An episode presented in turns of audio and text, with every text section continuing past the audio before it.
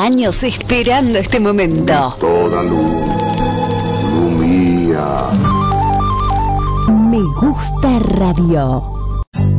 Me gusta indie. Me gusta indie. Me gusta indie. Lunes a jueves, 19 horas. Repetición, martes a viernes, a la medianoche. En Me Gusta Radio. Me Gusta Radio. Para formar parte Me Gusta Indie, envíanos tu MP3 a popsatánico.gmail.com ¿Y qué creías que podía hacer con ese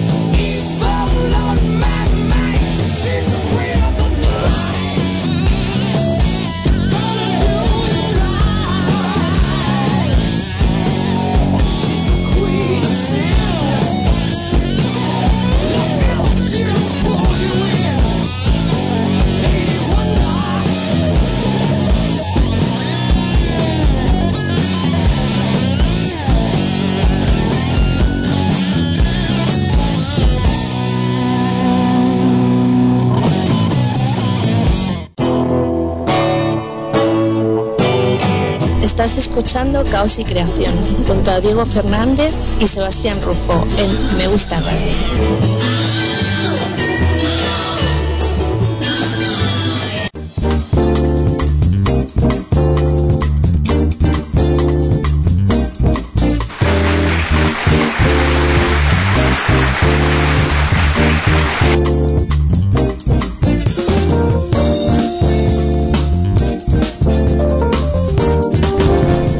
Ahora sí, estamos al aire. ¿Qué tal? Ponemos aplausos. Bueno, no, no sé qué pasó antes, ¿eh? La tecnología... Uy, saqué los aplausos al toque. Bueno, arrancamos así un poco que nos tropezamos. No, no, no sé qué pasó con el audio.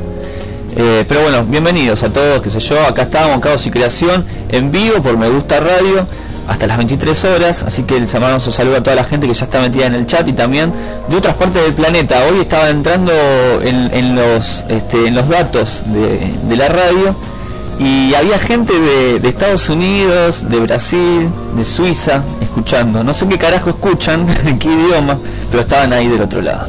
Vamos a dar un fuerte aplauso a Diego Fernández, que está del otro lado, también integrante de este programa, que sin él este programa no sería eh, Caos y Creación, sería eh, Caos nada más. ¿eh? Diego Fernández. Sebas, querido público, están del otro lado, buenas noches. ¿Qué tal? Bueno, un Diego Fernández versión mocos, versión invierno.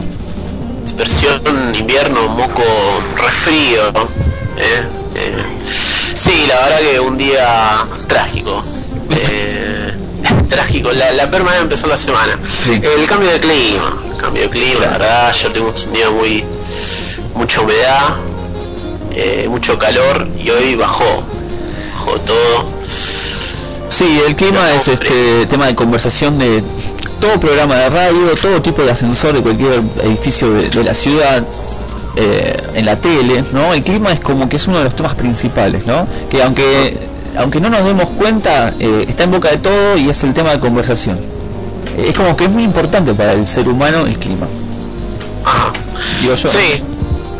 Sí, sí, además es el puntapié para las charlas, como vos decís. A mí la verdad me fastidia bastante, Pero ya te dicen, che, calor, ¿eh? No, Sí, bueno, yo, ahora vivo en casa, pero cuando vivía en edificio me pasaba eso, ¿no? Eh, yo era la persona, yo era el, vecino que cuando entraba al departamento y veía que a, metros estaba por entrar un vecino, que yo sabía que, era de ese edificio, eh, hacía todo rápido para, no viajar en el ascensor con esa persona. Eh, con todas, ¿eh? no discriminaba, a todas que es molesto viajar en el ascensor con tus vecinos, ¿viste? Es como que te obliga a entablar una charla. Más allá de que, ¿viste? son charlas como como cortitas, como historias mínimas, ¿viste? Pues sabes que ya al, toque se baja el otro, te baja vos. Sí, no es una charla, es como llenar el, espacio con palabras, ¿no? Sí, ¿viste? Entonces... Viene el, delivery, ¿viste? Te dice, ah, pediste delivery, sí. ¿Cómo? ¿Qué no ¿Qué? ¿Hablas con el delivery? No, no, no, no. Cuando vos bajás a recibir el delivery, ah, ah, ah. Eh, ¿no? Y generalmente te acompaña uno, o el otro también baja a, recibir el delivery, ¿viste? Se chocan a veces. Uno va por el de la heladería, el otro va por el de la pizza. ¿Viste? Ah, ¿viste helado? Sí, sí, vos. Eh, no, es una grande. Una grande. Y... Exactamente también, también. Esas cosas pasan. Es, molesto. A mí generalmente no me, no me gusta hablar con los vecinos, no me gusta cuando me cruzo un conocido. Es como cuando vas al colectivo y ya ves que sube un conocido, oh, tienes que apagar el MP3, es muy molesto. Sí, sí, tal cual. Sabes que te entiendo, pero muchísimo. ¿Viste? Una vez se lo dije a una, una piba, se me puso a hablar y le digo, mira, yo mucha música. No. Sí. se la le corté, le corté directamente. No, claro, charlas muy molesto. Sí, eso es verdad. Sí, cuando sube un vecino o cuando sube un profesor. ¿Nunca te pasó que subí un profesor? Ah, los profesores, sí, sí, que feo cruzarse profesores, boludo. Sí. Sí, no sabes cómo tratarlos, si como los tratás dentro del colegio o como de civil, ¿no? Los tratás ya más extendidos. No, es un trato que no uno no engancha, no sabe cómo. ¿Cómo los cagaste en la prueba el otro día? Eh? No podés hablar de esas cosas. Sí. Sí, bueno, a mí me pasó encontrarme con un profesor en el colectivo, pero un profesor que yo tenía en el secundario, te hablo ahora después de, no sé, 10 años. Eh, más de 10 años, qué sé yo, cuando terminé el secundario, en el 98, y me encontré, subí un profesor de contabilidad y yo dije, para mí que no se daba cuenta cómo soy ahora. y el tipo me miraba, me miraba, viste, como buscando una mirada cómplice. Claro. Y no, no, se me sentó al lado y todo y no, no entablamos relación. ¿Sos de hacerte el boludo cuando ves que viene caminando un, un conocido Sí. barra amigo Sí. y decís, no, no lo quiero saludar? No, bueno, si es muy amigo, ponele. A ver, depende de qué persona, ¿no? Que yo, si yo te veo a vos caminando por la calle, te saludo, Diego, no me hagas el boludo. Ah, yo también te saludo, boludo. Pero si es un conocido, esos que no tenés tanta relación, viste, qué sé yo, y sí, yo me hago el re boludo, sobre todo con mis ex compañeros del secundario. Claro. Al menos todavía siguen viviendo acá en el barrio, entonces me hago medio el pelotudo cuando me encuentro con uno. Y encima hay uno que es portero en un edificio que está a dos cuadras de mi casa. Ah, terminó de portero. Sí, Eh, Sí. Lo envidio, te digo. La verdad que el, el- el- el trabajo de portero es uno de los trabajos más envidiables que... es el mejor de todos, ¿eh? Sí, junto con vivir de rentas, ¿no? Sí, pero eso ya no es un trabajo. Eh, bueno, pero a fin de mes tenés tú. Ah, no, no, sí, por supuesto. Sí, el trabajo es cobrar, ¿no? Claro, ¿no? Pero el de portero también es muy lindo. Sí, sí. Bueno, tenía un compañero en el colegio que la familia, él vivía con la madre nada más, y la hermana. Y ellos vivían de rentas. Tenían tres departamentos y vivían de eso. Era fabuloso. Era fabuloso. Y viste, y, y tenían todo el día libre, se puede decir. Sí, todo el día libre y tenían mucha plata.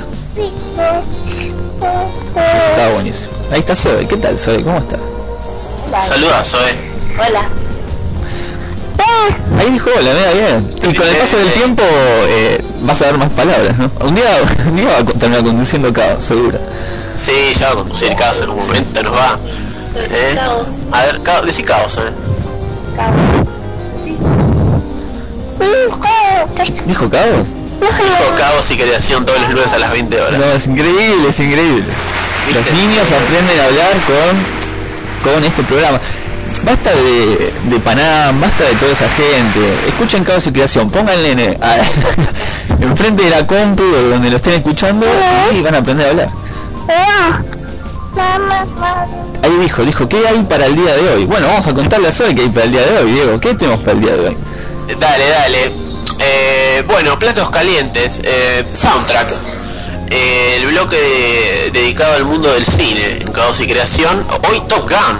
Sí, alta película con una banda de sonido ya se podría decir clásica. Sí, o sea, no, no vamos a inventar nada nuevo, ya todos sabemos la historia del soundtrack de Top Gun, eh, ganó el Oscar, es uno de los más vendidos en la historia de la cinematografía de los soundtracks, eh, es uno de los soundtracks con más videos, porque generalmente cada soundtrack tiene un video que es como el tema importante o dos, este tiene como cinco videos, Sebas. Sí, sí, es, glorioso. Y bueno, y además está, hay un músico que es re grosso ahí, que es este, eh, a ver si me, me ayudas, Henry Loggins. Sí, que eh, hace uno de los temas más balas. Sí, de, de Danger Zone creo que hace, pero que el tipo además es un grosso porque hizo 10 millones de bandas de sonido de películas y todas grosísimas. Eh, Eh, sí, bueno, después obviamente vamos a hablar de, de quienes componen ¿no? la, la banda sonora, pero no está solo, hay otros grosos Sí. en ese soundtrack. Pero más adelante, más adelante Top Gun, amamos, amamos a Top Gun, es una de nuestras películas preferidas. Eh, hace poco adquirí la versión doble, de, está hermosa, es hermosa, no sé lo es. eh, ¿Trae buen material adicional o...? Sí, sí, buen- eh, bueno, son dos discos y, por ejemplo, trae todos los videos musicales. Ah, Está el de Take My Breath Away. Sí. todo, tiene un... de hecho, tiene todo un capítulo aparte dedicado al soundtrack donde explican, ¿no? Cómo fue la, la creación, eh, cómo fue la, la elección de, de artistas, la composición del score también. eh, es eh, hermoso, viene con librito, ¿no? un lujo, un lujo. te puso como loco ese, ese, ese soundtrack. Sí, no, no, no, amo, amo a Top Gun, amo a Top Gun. Bueno, después tenemos la ciudad que te vio nacer, un segmento que lo teníamos medio perdido, bueno, volvió. ¿eh? así que vamos a viajar con, con Diego a la ciudad de Toronto, una ciudad que, que ha sido sede de- del festival Live 8 en, Sí. en su momento. Así que bueno, hoy vamos a hablar un poco sobre esta ciudad, de qué se trata, qué festivales hay, cómo es la movida musical y vamos a contar también eh, los artistas que salieron de, de Toronto y algunas este, bandas nuevas. Así que vamos a escuchar también eh, lo que está pasando en este momento en Toronto con, con la movida musical. Y después, bueno, lado oscuro de los simples, ¿no? Como siempre. Así es, lado oscuro de los simples. em, hoy la verdad que nada que ver uno del otro. No, no, no, no, no. Tenemos Bob Dylan por un lado y ACDC por el otro. Bueno, el de Bob Dylan fue un poco a pedido de un oyente. Apa, vos. Sí, sí, sí, sí. Eh, que ya hace como 5 o 6 programas que me viene pidiendo de Bob Dylan, un simple en particular. Y bueno, hoy le cumplimos el sueño. Así que hoy vamos a tener eso. Y material nuevo, digo, salió mucha música nueva. Muchísimo. Sí, sí, la verdad que estamos de, de estrenos. Eh, estamos como en el- uno de los momentos cumbre, ¿no? De, de. Generalmente para junio, julio empiezan a salir como los materiales más eh, interesantes de, la escena anglosajona y ni hablar fin de año. Sí, eso es cierto. Sí, porque se preparan todas las bandas para salir a los festivales y, salir de gira y todas esas cosas. Por ejemplo, hace menos de, de- de una hora, ponele de dos horas, eh, Blur eh, presentó dos canciones nuevas en Twitter. Y cada Civilización ya las tiene, así que las vamos a poner, pero para el final del programa. Hoy nos vamos a despedir con estas dos canciones nuevas de, de. Que, que son temas raros, te digo. ¿eh? Ajá, ¿no, no te pareció eh, en nada eh, con similitud a lo, a lo que ya conocemos de Sound, de, de Blur? Eh, mira, hay un, eh, hay dos canciones. La primera se llama Under the West Way. Ese tema es un re tema Blur. Ese sí puede serlo. Estamos acostumbrados. El oído está acostumbrado a una canción de Blur como, como es esta. Después hay otro que se llama The Puritan. Que este ya más raro. Este ya es el Blur experimental, ¿viste? El, el Blur que quiere ver qué onda con los nuevos sonidos este, contemporáneos y, esas cosas. Por ahí ese sí es el más rarito. Pero lo vamos a dejar para el final del programa y nos vamos a despedir con esas canciones. Ahora tenemos otras cosas y tenemos el momento, ¿no? Porque ya aparece la vaquita de las efemérides, porque hoy 2 de julio empieza un mes nuevo, sigue el frío, esto para largo, y eh, el 2 de julio pasó cosas interesantes, digo. ¿En serio? Sí, sí. Esto para que vos recolectes información, entonces los domingos tengas de qué hablar. A. Te cuento, el 2 de julio del 2005, bueno, lo que habíamos mencionado hace hace 5 minutos, eh, se había hecho el Live 8, eh, bueno, en un montón de ciudades, ¿no? En 8 ciudades. Una de esas fue Toronto, y fue como la segunda parte de, de Live 8, en este caso con bandas también actuales y también se hizo con, con algunas este, eh, reuniones, ¿no? Por ejemplo, Pink Floyd se me viene a la cabeza ahora. Sí. Eh, no, ahora la verdad otra no. Bueno, estuvo Paul McCartney, estuvo Bono, hubo como una especie de, de dueto entre Bono y Paul, entre Paul McCartney y George Michael, estuvo Madonna, Elton John, estuvo Shakira, Sting, Robbie Williams, Henry Ian, Destiny Child, bueno, en fin, bueno, estuvieron los Beastie Boys también ahí tocando. Eh, bueno, hubo mucha gente. Eh, así que bueno, un día como hoy, 2 de julio de 2005, se hacía este festival enorme en ocho ciudades al mismo tiempo para, bueno, de la mano de Bob Geldof, que ya lo habíamos mencionado que que más o menos le cagó la vida a este festival a Bob, en algún punto. Digamos. Sí, sí, eh, tuvimos la, la primicia Sí. Gran Caos. Eh, pero bueno, algunos le alegró la vida, otros se las cagó totalmente. Sí. Y después, bueno, 2 de julio, pero el año 84, teníamos un tema de Prince que llevaba el puesto número uno del Billboard. La canción era When Doves Cry, que está en el disco Purple Rain, eh, el disco más exitoso, digamos, de la carrera de Prince, por lo menos hasta esa fecha.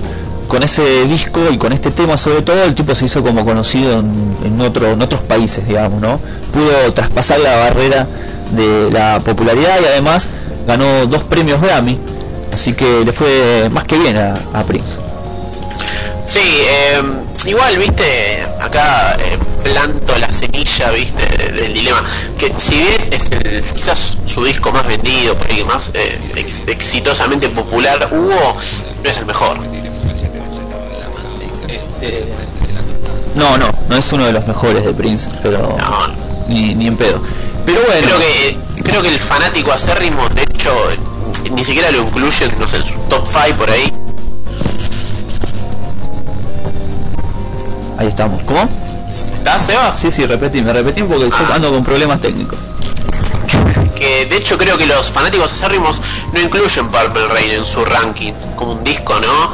Viste que siempre el fanático eh, le escapa a lo popular, a lo a- a- al disco que quizás hizo, eh, hizo llegar a su artista a, a otro tipo de público. Sí, sí, sí, eso es cierto. Sí, eh, sí, mismo ahora creo que tampoco lo hacen en los recitales, viste, Prince es un músico medio raro. Es un músico que está bueno para investigar, la verdad, porque pasa por un montón de estilos, cómo maneja su, su negocio. De hecho, pones Prince en YouTube y no vas a encontrar ningún video. Ni siquiera el de Batman. Eh, ninguno. Capaz que pones ahora y encontrás alguno, hasta que Prince se da cuenta y lo saca. No, no, no quiere saber nada con eso. El tipo tiene toda gente trabajando para que saquen los videos. Careta. Sí. A ver, voy a buscar una hora. Y seguro que hay, ¿no? Pero bueno, este, bueno, bueno, sigamos. 2 de julio del año 88 teníamos a Michael Jackson que batía un montón de récords también en la lista del Billboard porque fue el prácticamente el único músico que con un disco tuvo cinco temas simples, ¿no? Eh, de difusión que estuvieron en el puesto número uno. Ajá. Eh, y el disco fue Bad, ¿no? Año 87 cuando sale. Tuvo cinco cortes de difusión, los cinco fueron al puesto número uno. Y uno de los discos que para Michael Jackson fue un fracaso. Vendió 20 millones de copias. Nada, eh, Nada. poco, poco. Sí, para Michael eso fue un fracaso. Y porque pensá, él venía con Thriller, Thriller vendió en ese momento unos 40 millones, ¿no? Para redondear de copias. Y este pretendía ser el disco más ambicioso y querían vender más de 40 millones de copias, pero vendió 20, 20 25 mil millones de copias, nada, más y nada menos. Eh, pero bueno, tuvo muy buena buena recibimiento, además tuvo bueno la película Moonwalker, en fin, mucha guita metió en, en este disco Michael Jackson. Y también estuvo eh, producido por el gran querido Quincy Jones, que sería el último disco que produce Michael. Sí, eh, eh, ¿cómo es la historia de Quincy Jones? ¿Por qué abandona? No, bueno, Michael Jackson después empieza... Es un tipo muy cambiante, Michael. Y estaba un poco Sí, cansado... se cambió la piel. Sí, bueno, eso sí, sí, sí. Eh, y disco tras disco él iba mutando. Y yo creo que este este último álbum de, de Michael Jackson Bad tenía un sonido que ya eh, traspasaba un poco, digamos, este, la parte técnica de, de Quincy Jones. O sea, Quincy Jones estaba muy eh, agarrado lo que era el soul, la música disco, ¿no? Y, y Michael Jackson quería ir a algo más, algo, algo distinto. Y bueno, llega una década nueva, año 92, 91 y Michael ya estaba preparando Dangerous donde revolucionó totalmente no es un disco así como muy rockero después hay mucho hip hop y decide producirlo él junto con otras personas más otra historia otros productores eh, eh, fue un cambio fue un cambio grosso viste a veces te condiciona mucho estar siempre con un mismo productor Sí, sí, sí. Al- algunos, viste, es como que de hecho prefieren prefieren esa marca. Eh, por ejemplo, Bowie se manejó toda su carrera con, con Tony Visconti, el mismo Claro. productor. Eh, y otros sí, fueron rotando. Sí. Bueno, cuando Michael grababa Invisible también tuvo eh, casi cinco productores, tuvo ese disco. Eh, algo que después, bueno, Madonna y otros músicos pop también utilizan, ¿no? Eso de, de elegir cinco o seis productores para un solo disco. claro. Eh, bueno, y por último tenemos 2 de julio, año 1976, teníamos a Brian Wilson de los Rich Boys, que se volvía a juntar con sus queridos compañeros de los Rich Boys, porque Brian Wilson se había ido en un momento determinado de la carrera y en el 76 decide volver. Y vuelve con un disco llamado eh, 15 Big Ones, un disco realmente que pasó totalmente desapercibido. Y, y nada, eso fue como que lo deprimió bastante a Brian Wilson. Entonces tuvo creo que dos, dos o tres años como de compromiso y después se dedicó a hacer su carrera solista. Pero bueno, un día como hoy volvía Brian con los Rich y encima que los Rich Boys volvieron ahora en el 2012 con disco nuevo. Sí, que a vos mucho no te convenció. No, me parece un disco pedorrísimo el de los Rich Boys. Eh, Sí, sí, sí, es muy malo. La verdad, digo, es malísimo. Sí, están como depresivos, ¿no? Y bueno, qué sé yo. Sí, están como tristes los Beach Boys. No está bueno disco de los Beach Boys cuando están tristes. Y, sí, sí, sí, sí, va, para atrás. Bueno, en fin, vamos a empezar el programa, vamos a escuchar algunas canciones nuevas. Eh, la verdad tenemos de todo, vamos a arrancar con algún con algunas. Mira, por un lado tenemos una banda que se llama The Emperors on the of Wyoming, que es una banda que es la nueva banda de Batch Big, eh, productor de Nevermind, delante de Darvish. Sí. Sacó una, una banda hace poco con un disco que promete, salió nada más que dos simples, eh, vamos a escuchar uno de esos. Eh, el tipo hace música country, está más metido con el bluegrass y toda esa movida, así que es algo distinto a lo que estábamos acostumbrados a escuchar como él, como productor y como músico, ¿no? Eh, eso por un lado. Y por otro lado tenemos lo nuevo de Fairport Convention, que es una banda ya antiquísima, ¿no? De los 60, una banda de folk, eh, que ha estado en todos los grandes festivales. Bueno, nunca dejaron de grabar, ahora este año sacaron un disco nuevo, así que vamos a también a, escuchar ese material, un material que está bueno. No lo recomiendo como del todo, es un disco que lo estuve escuchando el fin de semana y, y tiene sus momentos medio bajoneros pero este tema está bueno, Mati, se llama Matty Groups, así que este tema lo vamos a escuchar. Y por ya que traje también Debbie Burns y Saint Vincent, Diego, esto creo que a vos te gusta. Ah, sí, tiramos la data la semana pasada del disco que se venía.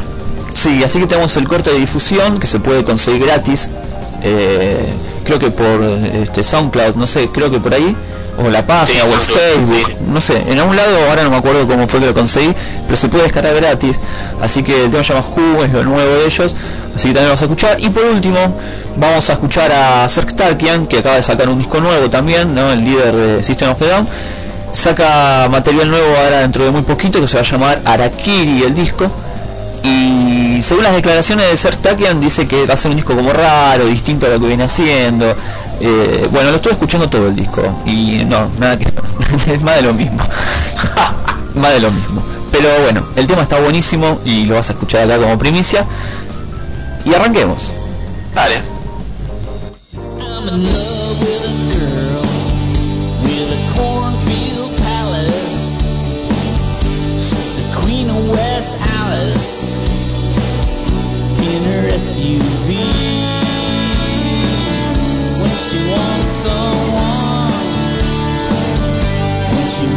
Some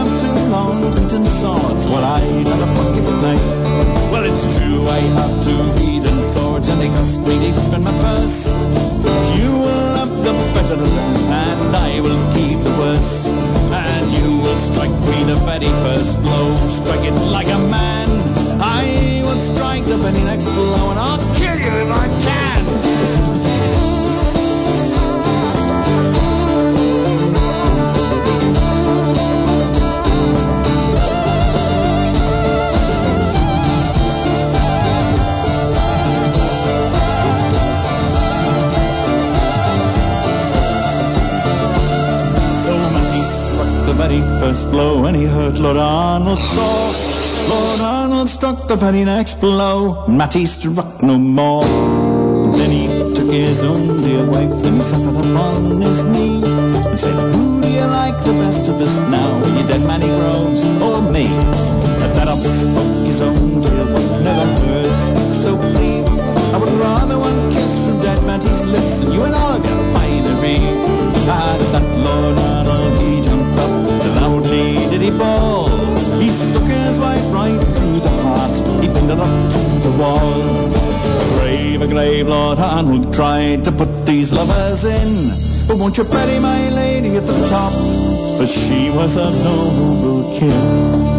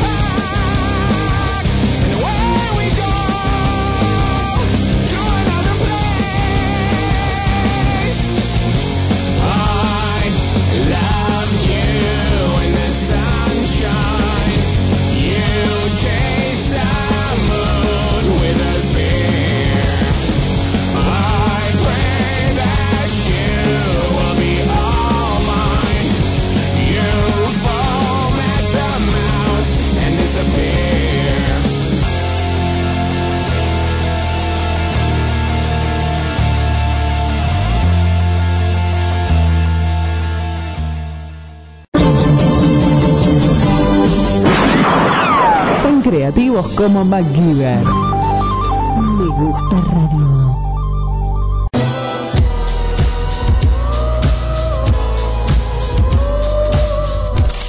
con la figura del señor Charles Whitman. bienvenida al, al salón de los Al salón de los refrigeradores. con un rifle, con este rifle de oro. Le ha mandado un mail a Sandro Romero Rey pidiendo una columna especial para el día de hoy. Aceptó. Arriba de mi casa con un rifle. Poesía y música. De gente Se rara. llama Contra el Amor. Escuchar los disparos en Me Gusta Radio. Seguimos con más caos y creación en Me Gusta Radio.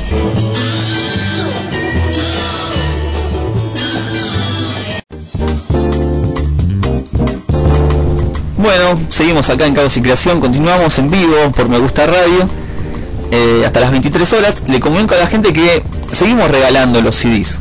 Eh, el concurso sigue, siempre está abierto. Pasa que nosotros nos olvidamos, pero seguimos. Sí, no, no podemos estar en todo. Eh, o No. sea, ayúdennos ustedes también. Sí. Reclámenlo. ¿Qué pasa con los discos? Ah, los discos. Bueno, sí, dale. Pero llamen, llamen. Eh, Caos, de 20 a 23, las eh, líneas telefónicas están abiertas todo el tiempo. Sí, en el chat, caoscreacionradio.blogspot.com.ar, ahí en el chat, porque es el único lugar donde hay un chat. Después en Me Gusta no hay más chat, así que eh, los que están escuchando ya saben, entran al blog caoscreacionradio.blogspot.com.ar, ahí está el chat y los que tengan ganas de salir al aire eh, lo pueden hacer, nos avisan, nos agregan a Skype, a Diego o a mí y salen al aire y contestan las tres preguntas o los tres tarareos de Diego y se llevan los discos. En este caso tenemos Alma Fuerte y Guns N' Roses Use Revolution 2. Dos discazos que te puedes llevar. Discazos. Así es, amigo. Estos discos eh, originales, eh, acá me viene la piratería, eh, pueden estar en tu casa. Creo que el de los Guns es edición importada. Ah, eso está bueno. Mandamos un saludo a Escolandria, está en el chat. Dijo buenas, buenas. Debe estar haciendo algunas cosas mientras escucha el programa. Y a la gente de otros países que, también están siempre ahí prendidos y escuchando. Bueno, vamos con algunas noticias. Hay algunas novedades. Yo tengo pocas en realidad. Pero interesantes. Son medias de cholulo las que tengo. Pero bueno. Bueno, arranquemos, Diego. A ver, ¿qué tenemos por ahí? Bueno, eh, esta, esta noticia te va a encantar, Sebas. Eh, sale un nuevo box set de los Kings. eh, pero es son todas las presentaciones de los Kings en la BBC. Qué bueno. Sí, sí, e- es, además tengo acá la foto de lo que es el box y el libro, es, es hermoso, Sebas. Son seis discos recopilando las actuaciones de los Kings en la BBC. Un laburo que aparentemente vienen desde hace bastante recopilando material, era un material jodido conseguir. De hecho, algunas de las presentaciones, Sebas, como eh, no estaban registradas, eh, permanecían como inéditas, eh, la consiguieron de parte de fans de la banda que las acercaron. Ah, Tenían. mira, qué bueno eso. Sí, sí, sí, es como que eh, parece que le pusieron, viste, se cebaron con este material, querían que salga bien lindo, así que buscaron todo, todo lo que haya de los Kings en la BBC. Recordemos, es un box set de 6 discos hermosos. Viene con un libro tapa dura, pero está bien que se te cae la baba. Y no podía faltar, obviamente, DVDs. Viene con DVD también. Uh, qué interesante eso. Sí, de la banda tocando en el show Top of the Pops, por ejemplo. ¿Eh? Eh, en In Concert y en el All Grey Whistle Test. Sí, está buenísimo, qué buen material. Sí, sí, todo esto, amigos, este hermoso box set sale el 13 de agosto. Excelente. Bueno, hay que juntar dinero y hay que conseguir ese box. Una banda que es la que más- una de las que más me gusta de, de los 60. Ah, y sí, sí, es eh, muy representativa. Eh, base, base para todo lo que vino después. Incluso para el punk rock. La actitud de los Kings, amigos, para esa época es... Sí, bueno, mismo el heavy, el heavy metal, ¿no? Siempre se discute, siempre que se arma un documental o algo, siempre está You Really Got Me como una de las canciones este, pioneras, ¿no? Que, que inició los riffs metaleros y, y eso. Sí, es una banda interesante los Kings. Sobre todo la primera época de los Kings es fabuloso. Bueno, genial, está buenísimo eso. Sí, mira, te voy a pasar la foto en privado. Dale, tengo otra noticia que viene de la mano de Elvis Costello. Elvis Costello va a estar realizando una serie de shows eh, alocados, te diré. Epa. Sí, ah, acá estoy viendo la foto. Me gusta, está muy buena la tapa de, lo- de- de los Kings, ¿eh? Viste, es muy linda. Che, re da tener esto. Y la verdad que sí. Sí, sí, está muy bueno. Está muy bueno. Bueno, Elvis Costello va a celebrar su centenario, Diego. No porque tiene 100 años. Bueno, dice que no. En realidad va a ser seis conciertos para festejar el centenario. Pero Elvis Costello dice, eh, hago este espectáculo porque es muy improbable eh, que no llegue a los 100 años. Entonces ya los quiero hacer, ¿entendés? Ahora. Es, buen- es buenísimo. es buenísimo. Claro, el tipo dice, no, no creo. O sea, yo nací en el 54. En el 2054 estaría cumpliendo los 100 años, pero es improbable eso, que llegue. Capaz que sí, capaz que no. Entonces vamos a hacerlo ahora. Eh, es genial. Entonces eso va a ser seis, seis conciertos festejando eh, el centenario de la, la vida de Luis Costello, obviamente pasando por todo su legado, todas sus canciones, va a ser un montón de, de clásicos y también temas que, que no, no ha tocado en vivo. Y, y bueno, es fabuloso. Así que esto, esta noticia se corrió hace una semana, un poco menos, y bueno, ya están puestas las entradas. Epa, eh, precios eh, cómodos. No, no chequeé el, el valor, la verdad. Pero bueno, parece que está full con esto, ¿no? Y, y- y se están vendiendo como agua. es genial. ¿Quién no, quién no quiere estar en el, en el festejo centenario del Luis Costello? Ah. Y, y también debe estar el rumor, eh, vamos a verlo por, por ahí, no lo vemos más después. Claro, es genial, es genial. Así que bueno, el Costello festeja sus 100 años de vida. Bueno, eh, ¿qué más tengo amigos? Eh, Daft Punk, Sebas, eh, una de las bandas que el público más le reclama su aparición, ¿no? Recordemos Daft Punk, tres discos y después se borraron de la tierra. Y por eso, viste, con estas, esta especie de, de, de cosa de, de tirar rumores, ¿no? De esparcir noticias falsas, de decir, sale el nuevo disco, no sale el nuevo disco, eh, una- es algo que a los Daft Punk los viene eh, acosando desde hace tiempo. Sí. A principio de año se, se dijo de que eh, estaban tratativas un nuevo disco, después se dijo que no, que era mentira. Después se dijo que supuestamente iban a trabajar con Nate Rogers, se desmintió. Después se volvió a confirmar que sí están trabajando con Nate Rogers en un disco más setentoso, ¿no? Eh, yendo para la etapa disco. Obviamente si Neil Rogers, ex líder de los Chick Chick, iba a ir para ese lado.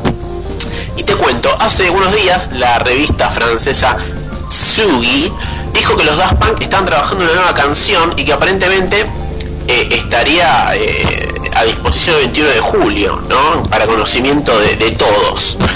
Bueno, otra vez tuvo que salir la banda a decir que esto es mentira, no hay material nuevo de Daft Punk, ni va a haber, dijeron. Así que no jodan.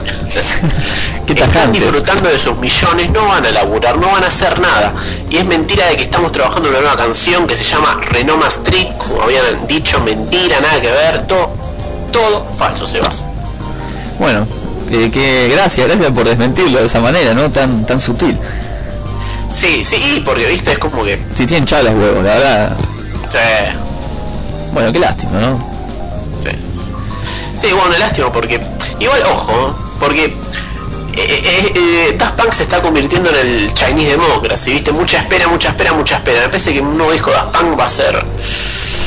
Sí, pero está bien lo que están haciendo, ¿no? De salir a desmentir todo eso, para no generar falsas, eh, falsas expectativas, ¿no? Porque con Chinese Democracy, eh, si bien la gente eh, empujaba a Axel Rose a, a- a que generara un gran mito en ese disco que al final, bueno, salió después de 10 años, pero el público también tiene la culpa, ¿viste? Eh, genera esas falsas expectativas. Va a salir, va a salir, va a salir, debe salir, tiene que salir este año, no, el año que viene. Entonces el público se empieza como a enrollar en ese, en ese verso que se crea y el músico por ahí a veces se copa, se sube a ese tren y, y- y termina armando una bola gigante. Y después cuando sale el material, claro, no, no, no supera las expectativas que se generaron en tanto tiempo. Eh, está bueno que ellos digan, no, esperen muchachos, basta, bájense en ese carro porque no voy a sacar nada, eh, nada. Entonces eso está bueno. Sí, sí, está bueno que pase esto también. Lamentablemente, obviamente el fanático ¿no? estaba como emocionado, es como que le pincharon el sueño. Sí. bueno, que sigan esperando. De va. Los que sí tienen material nuevo y están por sacarlo ahora, que en realidad es material nuevo pero no de canciones nuevas, es Korn. Korn estaban preparando un DVD en vivo. Va a salir ahora, ya está la tapa, la tapa está bárbara. Y, y bueno, esto sale el 4 de septiembre. Eh, viene a ser lo que es la gira de- del último trabajo de ellos, ¿no? De Path of Totality, que salió este ya hace un año creo, más o menos el disco. Sí, estuvo en el anuario de Caos. Claro, 2011. Así que bueno, ellos salieron de gira y filmaron eh, los recitales que dieron en el Hollywood Palladium. Así que el recital que va a salir en DVD va a ser justamente ahí, ¿no? En el Palladium. Y bueno, hicieron 16 canciones, obviamente pasaron por todos los clásicos y tocaron un montón del último disco. Así que está bueno para verlo en vivo, ese, ese material, ¿no? Y esto sale el 4 de septiembre en DVD y también en CD. Y el DVD está bueno porque, te cuento, trae bonus, trae con entrevistas a, bueno, Jonathan Davis, a los integrantes, y trae también eh, el recital eh, invitados. ¿Cómo quién? Eh, bueno, eh, Skrillex, por ejemplo. Ah, ¿nadie más? No, no, hay más. Eh, Excision, ¿quién más? Fink, Downlink. eh, bueno, todos estos DJs ¿no? que participaron en el disco van a estar en vivo tocando con Korn. Así que está bueno para ver un recital de, de esta banda con estos DJs. ¿no? Eso está bueno. Así que bueno, 4 de septiembre, nuevo DVD de Korn en vivo. Hermoso, perfecto. Eh, continúo las noticias. Laurin Hill, Sebas. Bien. ¿En qué, de qué, en qué estaba haciendo Laurin? Ah, ah, uno dice, Laurin Hill, que es de la vida de ella, está desaparecida. ¿Eh? ¿Qué, qué hace la negrita linda esa? Bueno, esta negrita linda estaba criando a sus seis hijos. A la pelota. A las pelotas, seis, seis críos. La ex Fugits, quien eh, desde hace tiempo viene abandonando el mundo de la música, porque bueno, dice, no, no, la verdad que, imagínate, negro, seis pibes. Sí, y negros encima. Hay que crearse. No, no, ya va. Pero aparentemente, Sebas, estaría complicada Lauren Hill. ¿Con qué, con, con qué tema? Porque y, eh, parece que puede ir en cana. Ah, ¿por qué? Está hasta las pelotas. Eh, desde hace unos años, no sé si te habías enterado, Lauren Hill eh, fundó unos sellos discográficos. ¿no? Cuando a fin de año se, eh, le, cae como la DGI, ¿no? Como para más o menos decir, bueno, a ver, eh, ¿cuánto, cuánto estás lucrando con este sello? ¿Viste? La IRS. Eh, ¿eh? La IRS. La IRS. Bueno, en el 2007 le figuraban 761 mil dólares Bien, bien. de las, de las cuatro compañías que dirige. Y le dicen, pero acá los números No están declarados. no están declarados. Acá hay evasión de impuestos, hay problemas. Así que Lauren Hill en noviembre se, presenta ante la corte para escuchar la sentencia por la que podría ir presa. Upa. Qué complicado eso, ¿eh? Y se hizo la Gil, se hizo la Gil. Laurin, te hiciste la Gil, sí, porque, bueno, aparentemente en estos meses tiene que de alguna manera, viste, ver cómo cumple con estos impagos. Tiene impagos Laurin Hill en su hogar. Y alguna multa millonaria va a tener que pagar, me parece. No creo que la metan presa, eh, ni mucho menos teniendo seis hijos. Y, bueno, no sé, sé, acá quien la acusa es el juzgado del condado de Newark eh, por evadir obligaciones tributarias entre el 2005 y el 2007. Sí, wow, bastante tiempo. ¿Eh? Porque ella no declaró ante el Estado 818 mil dólares que ganó en el 2005. Sí, claro, ¿cómo lo justifica eso? Claro, pero ¿dónde sacaste todo esto, Lauri? Le dijeron. claro, no, bueno, lo que pasa es que el nene me está comiendo mucho. sí, igualmente, claro, no justificó nada y está en problemas. Y en Estados Unidos, eh, y en otras partes del mundo, eh, se lo toma muy en serio eso, ¿no? No les importa que haya un músico o alguna figura importante sentado en el vaquillo de los acusados. Eh, No, no, no, no. Bueno, de hecho el caso, uno de los casos más famosos de los últimos años fue el de Wesley Snipes, el actor, sí. que también por evasión de impuestos estuvo en Cana un par de años y, y recién hace hace poquito volvió al mundo de la actuación. No, no, no, no. Y, y eso que había- hubo toda una campaña de eh, actores amigos de él decían, no, no, no, dejen tranquilo a Wesley, no, no, Wesley, adentro. Claro, claro. Bueno, vamos a ver. Vamos a seguir en la novela entonces, a ver cómo, cómo, cómo le va en el juicio.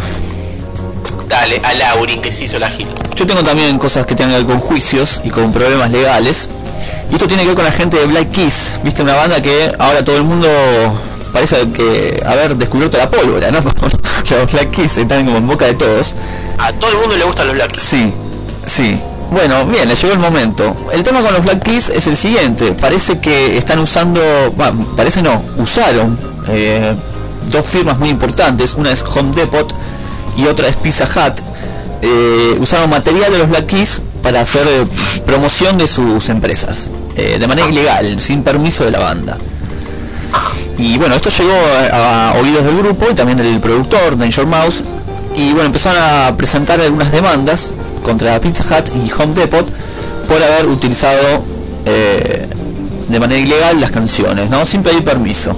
Eh, Pizza Hut usó la canción Gold on the Sailing en un anuncio de publicidad y Home Depot también utilizó otra canción del último disco de El Camino llamado Lonely Boy que bueno el corte de difusión que fue el primer corte de ellos eh, también para un anuncio de, herramientas. Así que bueno eh, se tienen que poner tarasca una arriba de la otra y pagarle a la gente de Black eso por un lado. Y por el otro están por sacar disco nuevo eh, muy muy reciente, ¿no? Porque El Camino, que fue el último trabajo de los Black Keys, salió el año pasado. De hecho, también estuvo en el anuario de, de Caos.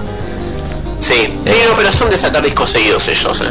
Sí, ellos dijeron que se metieron en el estudio, están empezando a grabar, a componer y que todavía no saben cuándo va a salir a la calle, pero bueno, ya están escribiendo. Ellos piensan que en el 2013, más o menos ya va a estar el disco, comienzos del 2013.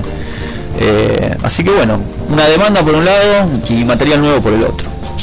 Bueno, acá viste que suenan en la publicidad de Speedy. Sí, ¿sabrán de eso? No sé. Les mandamos email, les por mail, avisamos, les avisamos por Twitter. Dale, mandemos un tweet. Che, Sembremos la discordia del quilombo. le buscamos en YouTube la publicidad y le decimos, che muchachos, ¿estaban enterados de esto? sí, estaría bueno poner un flow de quilombo a la gente de, de Speedy, ¿no? ¿Eh? La gente de Speedy, sí, telefónica. Sí, sí. Y después le tuteamos a los Black. Bueno, ¿alguna noticia más? Eh, no, no. Bueno, no, nada. yo tengo una última, que bueno, la subimos a frecuencia cero, la subí hace anoche, pero vamos a usarla en caos, que el- la gente se renueva. Eh, Keith Richard eh, hizo algunas grabaciones eh, junto con Jack White, ¿eh? eso está buenísimo, así que grabó algunas canciones nuevas y, y, bueno, la producción la hizo este Jack, y también se empezó a correr el rumor si los Rolling Stones podrían sacar este próximo disco que, que aparentemente va a salir bajo la producción de Jack White. Y, y Keith Richard dijo que sí, que si las puertas las tiene abiertas, si él dice quiero producirlo, adentro Jack White, a producir a los Rolling Stones. Sería como uno de los momentos históricos, ¿no? Interesante. Interesante. Sí, yo creo que junto, Jack White junto con Dave Grohl de Foo Fighters, es el tipo que se sacó todos los gustos. Sí, sí, sí, es verdad eso. Eh, tocó con todos, tocó, grabó, él más de grabar, ¿no? Él más juega de productor. Pero hizo lo que quiso el tipo, ¿no? Sí, la verdad que, qué sé yo, por ahí Grohl se los dio un poco más de grandes, pero Jack White es un artista que, o sea, los White Stripes, amigos, aparecieron en el 2000, o sea, 10 años. A Grohl por ahí le tomó un poco más. Pero es increíble como un artista tan joven, ¿no? Tan ya se hizo creer por artistas, artistas, eh, o sea, de ya de, de- de más temprana edad. Sí, así que bueno, genial por él. Vamos a escuchar música. Tenemos más material nuevo. Vamos a full. Bueno, tengo lo. Tengo acá separado lo nuevo de Cat Power. Viste que estuvo como medio ausente. Sí, el último fue un disco de covers, creo. Claro, bueno, ahora parece que agarró la biome, el lápiz, eh, también agarró algunas hojitas y empezó a escribir. Y escribió un disco con todas canciones propias, que se va a llamar eh, Ruin, creo, o por lo menos así dicen.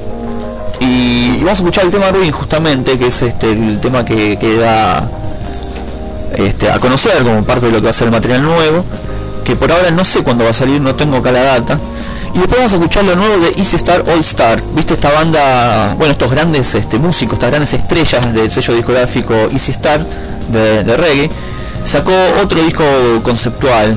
Viste que ellos vienen tributando a, qué sé yo, OK Computer, eh, Dark Side of the Moon. En este caso, eh, hacen un homenaje al disco Thriller de Michael Jackson. Epa, versión DAB. Sí, todo DAB, todo DAB, todo el disco completo, versión DAB. Así que vamos a escuchar una canción también de, ese álbum. Y después, bueno, lo nuevo de Darkness, que ya estuvo sonando en algunos lados. Y, un poco más de música. Al regreso, soundtracks seguramente, con Top Gun, pero una banda de sonido fabulosa. Hermoso.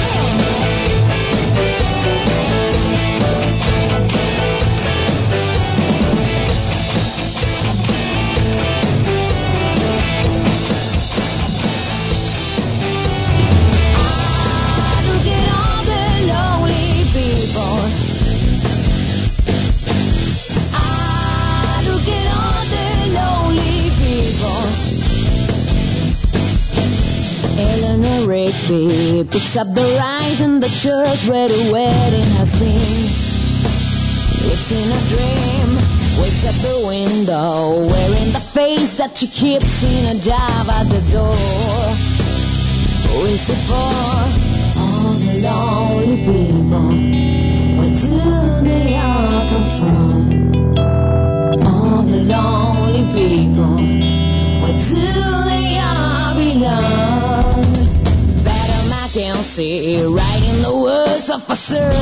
No one will hear.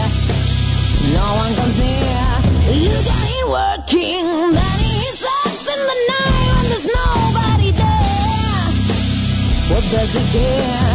All the lonely people. Where do they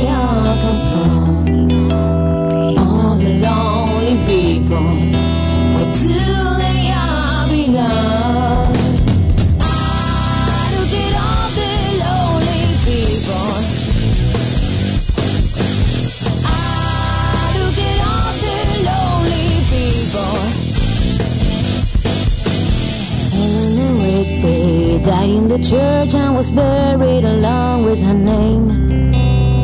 Nobody came, Father Mackenzie, wiping the dirt from his sin as he walks from the grave.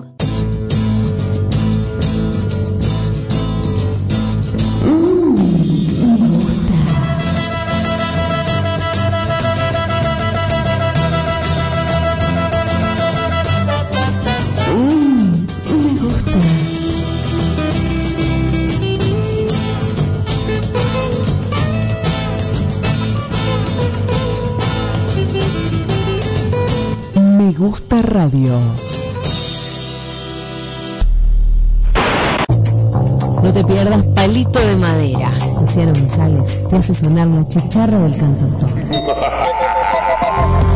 Bueno amigos, bienvenidos a Palitos de Madera. Solo baladas, ¿qué significa? Baladas, todos sabemos que son las baladas. Miércoles, 21 horas. En Me gusta radio. Me gusta radio. En Me Gusta Radio. En Me gusta radio.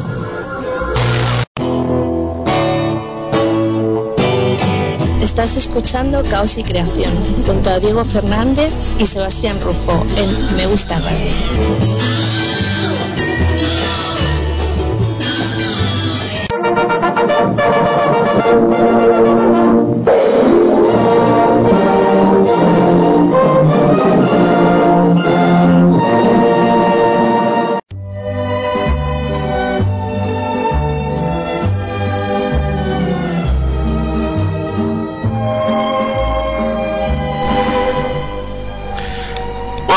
Continuamos en Caos y Creación y em, el segmento tan esperado es Soundtracks, el Cinema Caos, por así decirlo, esta especie de previa donde em, nos degustamos con un par de charlas, acotamos ¿no? alguna que otra anécdota del mundo del cine, por ahí películas que vimos esta semana, Sebas por ejemplo, que es una persona que recurre muy seguido al mundo del cine. Sí, sí, yo vi una de Eddie Murphy, eh, una del 2012, 2011, que se llama Thousand no sé cuánto, que es la del tipo que tiene mil... A no sé cuánto, muy buena película. Sí, para ahora busco cómo se llama el, el- el nombre de la peli. Es Eddie Murphy, está hecha por la, la gente de DreamWorks, así que ya sabemos hacemos el perfil que tiene la peli. Es así como para chicos, qué sé yo. El tema, es- está buena la trama. Es mm, Eddie Murphy trabaja en una empresa de como contratatista. Y obviamente la parla es su herramienta, ¿no? Este, convencer a, los futuros clientes para que estén en su empresa para poder editarle libros, sobre todo libros, ¿no? Que es la- el área donde él trabaja. Y hay uno que no lo puede contratar nadie, que es la típica, porque, porque no es, este, no, no se engancha con nada. Entonces les mandan a Eddie Murphy que el tipo es este espiritualista. Acá está, se llama The Thousand Words, las mil palabras, mil palabras, que es del 2012. Y bueno, entonces Eddie Murphy eh, tiene que ir a, a ver si puede contratar a este espiritualista que había sacado un libro que había sido bestseller y se había llenado de plata. Entonces dijo, bueno, vamos a meterlo en esta empresa, así eh, nos llenamos de plata nosotros también. Entonces cuando va, hay un árbol que es como medio mágico, pero el tipo tampoco sabía que era mágico, nadie sabía que era mágico. Entonces Eddie Murphy toca el árbol. Cuando toca el árbol hay como una, eh, hay como que se une el alma de Eddie Murphy con el del árbol y el árbol desaparece y aparece en, en el jardín de la casa de Eddie Murphy. Qué flashera. Sí, hasta ahí es flashera. Entonces, eh, Eddie Murphy ¿qué hace? Está en la casa, dice hola y se cae una hoja del árbol. Hola, ¿cómo estás? Tres hojas, y así, ¿entendés? Entonces llama al espiritualista y le dice, che, ¿qué onda este árbol? Cada vez que hablo se cae una hoja. No, no, no es cada vez que hablas, es cada vez que decís una palabra. ¿Y cuántas hojas tiene un árbol este? Mil hojas. Y cuando se acaban las hojas te morís. Entonces el chabón tiene que ir cuidando las, las palabras y todo, ¿no? Qué bajó. Bueno, pero obviamente, sabes que en un momento te vas a morir. Sí, la, primera- la película está dividida en dos partes, ¿no? La primera parte es como muy graciosa, te cagás de la risa todo el tiempo, como, como el chabón tiene que trabajar de algo del cual necesita recurrir a las palabras, pero no habla, porque quiere cuidar las hojas, ¿entendés? Que no se caiga ninguna. Y después hay una segunda parte de la película donde ya se pone un poco más tensa, ¿no? Más dramática, más este, más seria, ¿no? Pero está buena, es entretenida la película. Sí. Está bien. Sí. Y después vi otra. Sí. Que se llama Love and Disturb, algo así. Algo así. Eh, sí, yo, yo no me acuerdo de los nombres de las películas. No, no, no se notó. Y nada, son como varias historias que muestran una, una relación entre personas, no, no necesariamente relación de, de amo- amorosa, digamos, ¿no? Son como varios cuentos en una misma película. Es muy flashera. Sí, sí, muy flashera, un bodrio. Pero la de Murphy es graciosa. es divertida. Muy Eso. bien, hay que ver la de Eddie Murphy. Sí, está buena, está buena. ¿Vos viste alguna copada interesante? Eh, ¿Qué vi? Eh, estoy con, con clásicos, no estoy mucho con estrenos. Eh, eh, ¿Qué vi? Bueno, el fin de semana me vi eh, La Masacre de Texas, la original. Ah, qué buena esa peli. Qué gran peli, qué Sí. gran peli. Sí, está buenísima.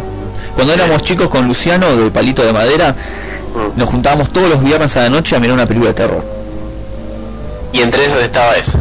Esa fue una de las primeras que alquilamos. Época, época VHS, íbamos a un videoclub que el tipo tenía todo de terror y era el viernes a la noche, terminábamos, salíamos del colegio, era pasar por el videoclub, alquilar una película de terror, comprarlo en provisiones y disfrutar. Ah, da una de Jason, maestro. Sí, sí, en un momento llegamos a ver casi todo lo que hay. Vimos cada cosa bizarra, terrible. El monstruo de la laguna, ¿la viste? La de la laguna. No, no se llama el monstruo de la laguna, la laguna. mm, No sé cómo se llama la película, pero era una laguna que todo el mundo se moría, boludo. Cruzaba la laguna y se lo chupaba el agua. Ah, de un grupo de amigos que está arriba un... Sí, está arriba como arriba una balsa, una especie de... Sí, sí, creo que sí, creo que es eso. Bueno, una que, que habíamos alquilado como estreno era eh, Crepúsculo al amanecer. Uy, hermosa película. no nadie sabía de qué se trataba, ¿no? Porque era recién salía en el videoclub. Y me acuerdo que la alquilamos y era la primera parte era como de suspenso. Dijimos, gusto de ser un policial, ¿viste? No sabíamos qué era. qué bodrio. Pero después, bueno, se pone muy zarpada. Sí, hasta que Salma Hayek antes de ponerse en bola se transforma en vampiro y se da toda la mierda. Sí, exactamente. Ya vamos a tener ese soundtrack también, ¿eh? Sí, muy buena, muy buena banda de sonido tiene esa película. Sí, muy bueno. Eh, pero hoy tenemos Top Gun. Clásico, clásico de clásicos. Clásico de clásicos. Eh, después de Volver al Futuro, quizás la película más rentable de los 80.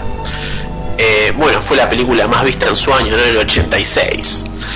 Eh, bueno, catapultó a la fama a Tom Cruise y a su director Tony Scott. Sí, sí, el hermano de Ridley Scott.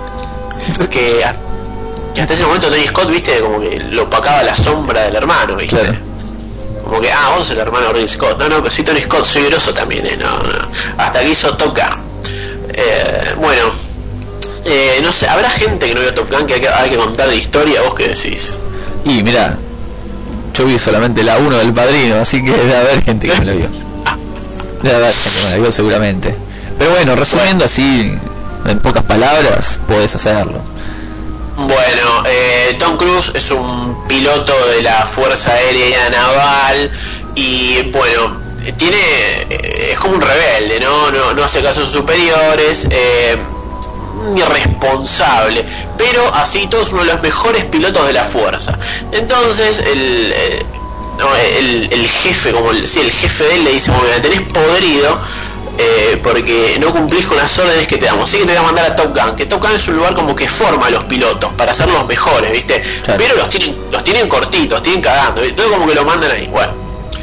Eh, obviamente eh, Tom Cruise, el protagonista, eh, sí, sí, es el más grosso, el más grosso, pero tiene un pasado que lo condena porque el padre, que también era piloto, se mató y aparentemente estaba tildado como un loquito el padre, que se mató por eso, por ser loquito. Entonces Tom Cruise carga sus espaldas con eso, entonces todos lo tratan mal, nadie lo quiere, está como medio solo, solamente tiene a su amigo Gus, que es el compañero que viaja atrás con él, y eh, cuando entra a Top Gun la ve a Kelly McGillis, que es la instructora, que está más buena que Galletita Toddy, y que si ves una foto de hoy en día de Kelly McGillis, se va, se te cae to- toda esperanza. Está hecha pelota. Pero en ese momento en la película está buenísima Kelly McGillis. Obviamente Tom Cruise se la levanta, se la chapa y después se la cepilla. Eh, bueno, después de pasar una serie de pruebas, eh, llegado el final de la prueba, pierde, pierde Tom Cruise. ¿eh? Le gana Iceman, Val Kilmer, porque recordemos que los pilotos tienen nombres claves. El de Tom Cruise es Maverick. Claro. Después estaba Val Kilmer, mejor conocido como Jim Morrison, que era Iceman, que gana. Le rompe el tuje.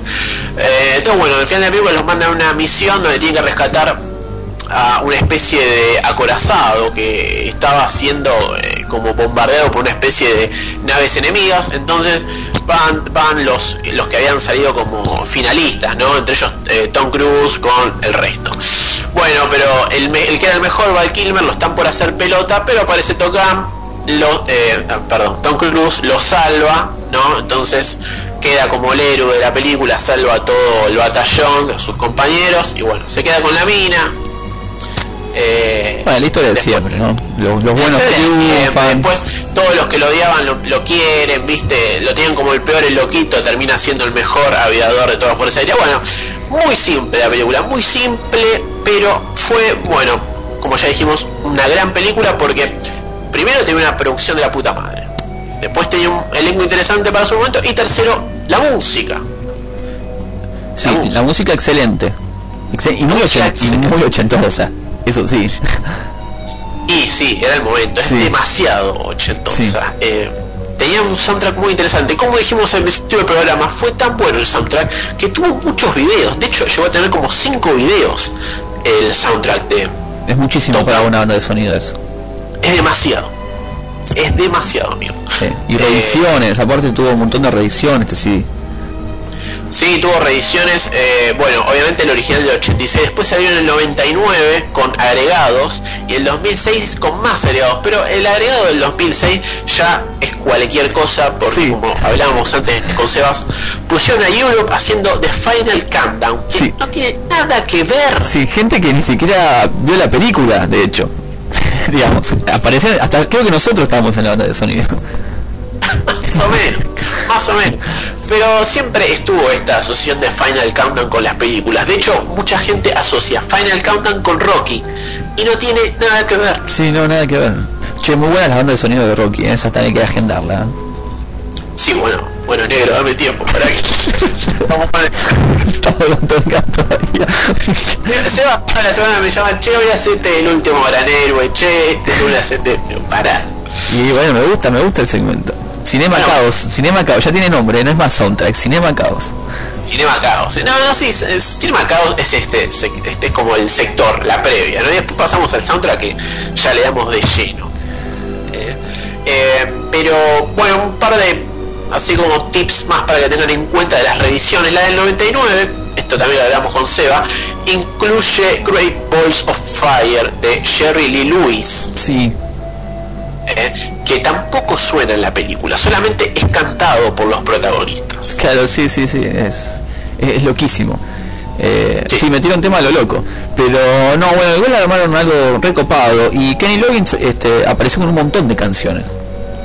Sí, sí, Kenny Loggins, que uno de los artistas más grasa, de hecho el video de Danger Zone, si lo ven, es, es, es muy grasa, él con barba, unos lentes de sol oscuros enormes, tirado con un traje blanco tirado arriba de una cama. No, no, vean los videos de los Para, artistas. ¿Tiene video Playing with the Boys?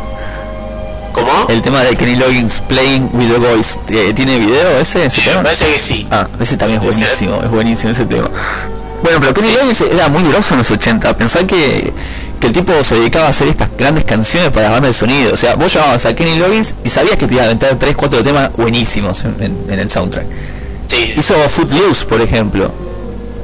También otro de los clásicos. Claro, claro. Bueno, y, y cantó, fue parte del elenco de We Are the World, digamos, la verdad la canción.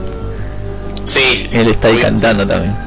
Sí, un grosso, un ícono de, de los 80. Eh, Eh, sí, sí, la verdad fue uno de los protagonistas más importantes de, de la época, Kenny Loggins. claro. Bueno, empecemos entonces. Eh, bueno, por favor, eh, justamente si hablamos de él, vamos con el señor Kenny Loggins, si te parece que es el mismo tema que da puntapié inicial del soundtrack, que es Danger Zone.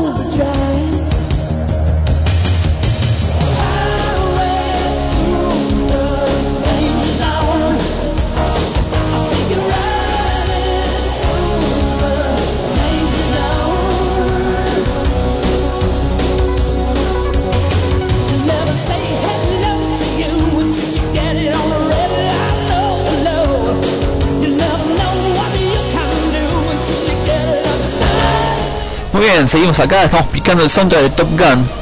Recién arrancamos, eh, si te estás sumando a Caos, recién arrancamos con Danger Zone, de Kenny Loggins. Danger Zone, sí, Kenny Loggins, eh, tema compuesto, acá hay muchos temas compuestos especialmente para la película. ¿eh? Bueno, Danger Zone, zona de, de peligro, obviamente, iba a estar dedicado al film, amigos. Recordemos, Top Gun, eh, Tom Cruise, Kelly McGillis. Después, eh, sí, es un elenco interesante, estaba el Kilmer, un grosso. Eh, la señorita Meg Ryan, que todavía no la conocía ni la tía. Eh, y después algún que otro, eh, alguna que otra figurita repetida de los 80. Eh, la película, recordemos, dirigida por Tony Scott, que es un tipo que venía de hacer El Ansia, la película El Ansia con David Bowie, que es una película que está filmada con un formato más tirando a lo que es el, el famoso videoclip, ¿no? En los 80, con la aparición de MTV, muchas películas empiezan a tener este formato de, de que estén filmadas como un gran video musical. Y Top Gun tiene algo de eso. El soundtrack tiene mucha aparición, todo el tiempo están sonando los temas, eh, o los mismos protagonistas cantan canciones. ¿eh? Sí. Y, y el, bueno, el comienzo de la película es un gran video musical, cuando muestran el, el- ¿cómo se dice? El portaaviones, ¿no? Sí, el hangar. el- Sí, sí. El hangar. Sí, sí, el hangar. Es, es un gran video musical, toda la presentación con los títulos y el tema de Kenny Loggins. Eh, pero en fin, vamos a continuar. Tenemos a los Chip Trick, Sebas. Muy bien, sí, clásicos también. Más de los 70 ellos, ¿no? Sí, sí, sí, bueno, obviamente estamos con un soundtrack que es del año 86, ¿no? O sea, está a mitad de los 80 y no se, no hizo tanto hincapié por bandas nuevas. Eh, sí, por ejemplo, Berlín, que lo vamos a escuchar después, pero eh, sí tenía bastante crédito de los 70. Los Chip Tricks aparecen con el tema Midway Wings, que también obviamente compuesto para la película.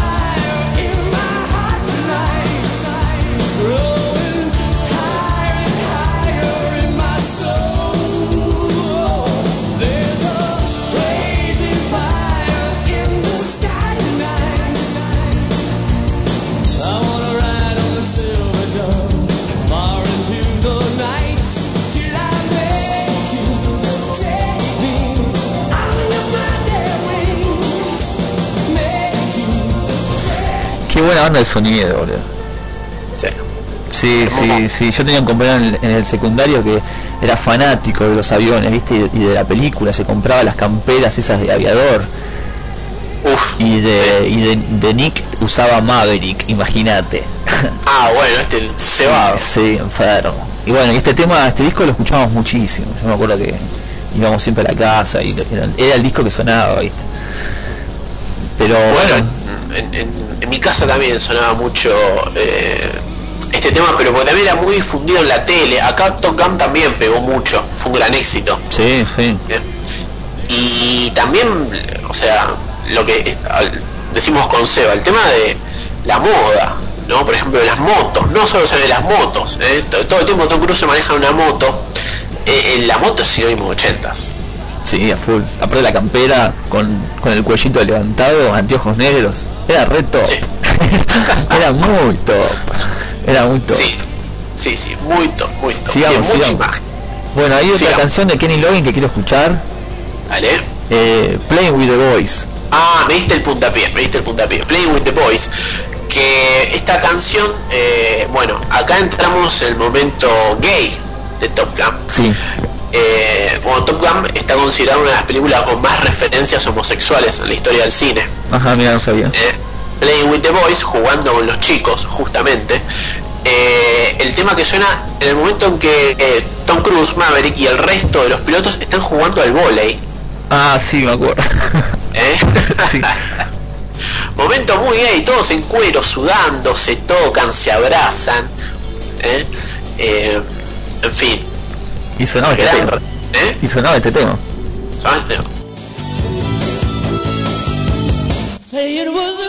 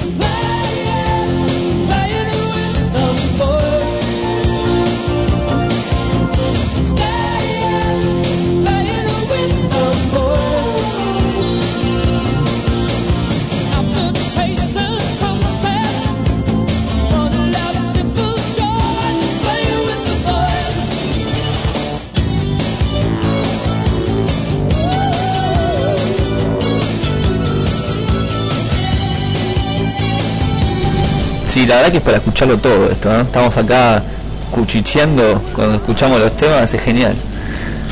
Sí, sí, es, es hermoso, amigo, es hermoso. Como, eh, además son temas que pertenecen a esa época. A esa época.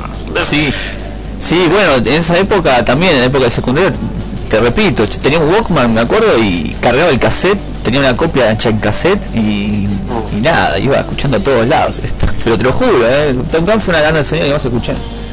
Sí, bueno, todos. Eh, esto que, que digo, de que estos temas pertenecen solo a esa época, porque por ejemplo, hace unos programas atrás, ahora estuvimos el soundtrack de Los Infiltrados, Sebas, donde Scorsese metió mucho crédito setentoso, temas de los 70, 60 incluso. Claro. Y vos podés como asociar eh, temas de, de esa época, 60-70, a, a este presente. Pero un tema de 80 no, te queda como desfasado, ¿viste? Si no, no, no, no, no lo podés cambiar de, de ese- de ese bloque, de eso- ese momento. eh, representa una moda, un estilo, una, una imagen. Eh, muy difícil que lo cambies de lugar. Sigamos, sigamos picando, a ver qué hay. Dale, eh, a ver, a ver, a ver, hay tanto para elegir. Eh, Miami Sound Machine. Bien, sí, ¿esto dónde transcurre el Top Gun de Miami o es casualidad que hayan puesto una banda como Miami Sound Ma- Sound Machine? Eh, sí, creo que están en Miami. Ah, está mucha bien. palmera, mucha palmera. Claro, está bien. Y los Miami Sound Machine era el momento también. Eh, así es, con Gloria Estefan. Sí, y Emilia.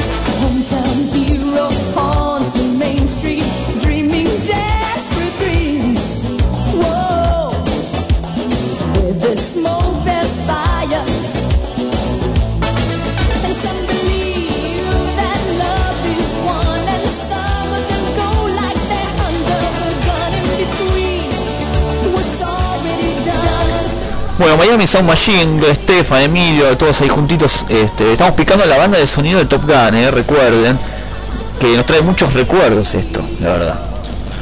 Sí, sí, no- nos toca. Sí, Nos toca. y No como a Tom Cruise en la escena del volei, claro, nos toca. Sí, bueno, hay, hay muchas, eh, muchos artistas casi más o menos que rozan, digamos, la, la época, ¿no? Con- contemporáneos entre sí. Pero hay uno que me sorprende, eh, por ejemplo, Otis Redding. Ajá. ¿Qué carajo tiene que hacer? Es un temazo igual, ¿no? Pero es como que no sé qué carajo tiene que hacer. Creo que no estaba en el disco que yo... No, no, esto ya nos estamos metiendo en la reedición del 99, Sí. de que se agregaron los temas que, no, o sea, no suenan en la película, no, no tienen nada que ver con la película, pero que los protagonistas los cantan, los cantan durante algunas escenas. Claro, claro, eso sí Hay puede unas- ser. Hay una escena donde Tom Cruise, eh, o sea, Maverick y su compañero Goose, eh, van a un bar donde hay un piano y se ponen a cantar temas. Entre ellos el Jerry Lewis, ¿viste? Otis Redding. ¿no? Eh, después está el tema que, que Tom Cruise le canta a, a Kelly McGillis en el bar cuando la conoce. Sí. Eh, en fin, ¿no? como hay momentos mucho, muy momento capela en la película que acá lo mandaron una especie de reedición pero no saben qué meter. Pero la posta está en la original que son 10 canciones. Disco que salió en el 86. Claro. Bueno, vamos a escuchar algunas más, dale, piquemos, piquemos. Eh, dale, te ves el Loverboy, Loverboy, sí.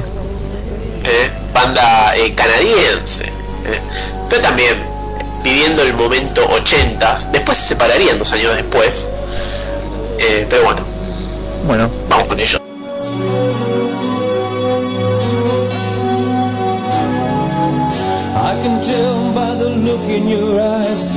You've been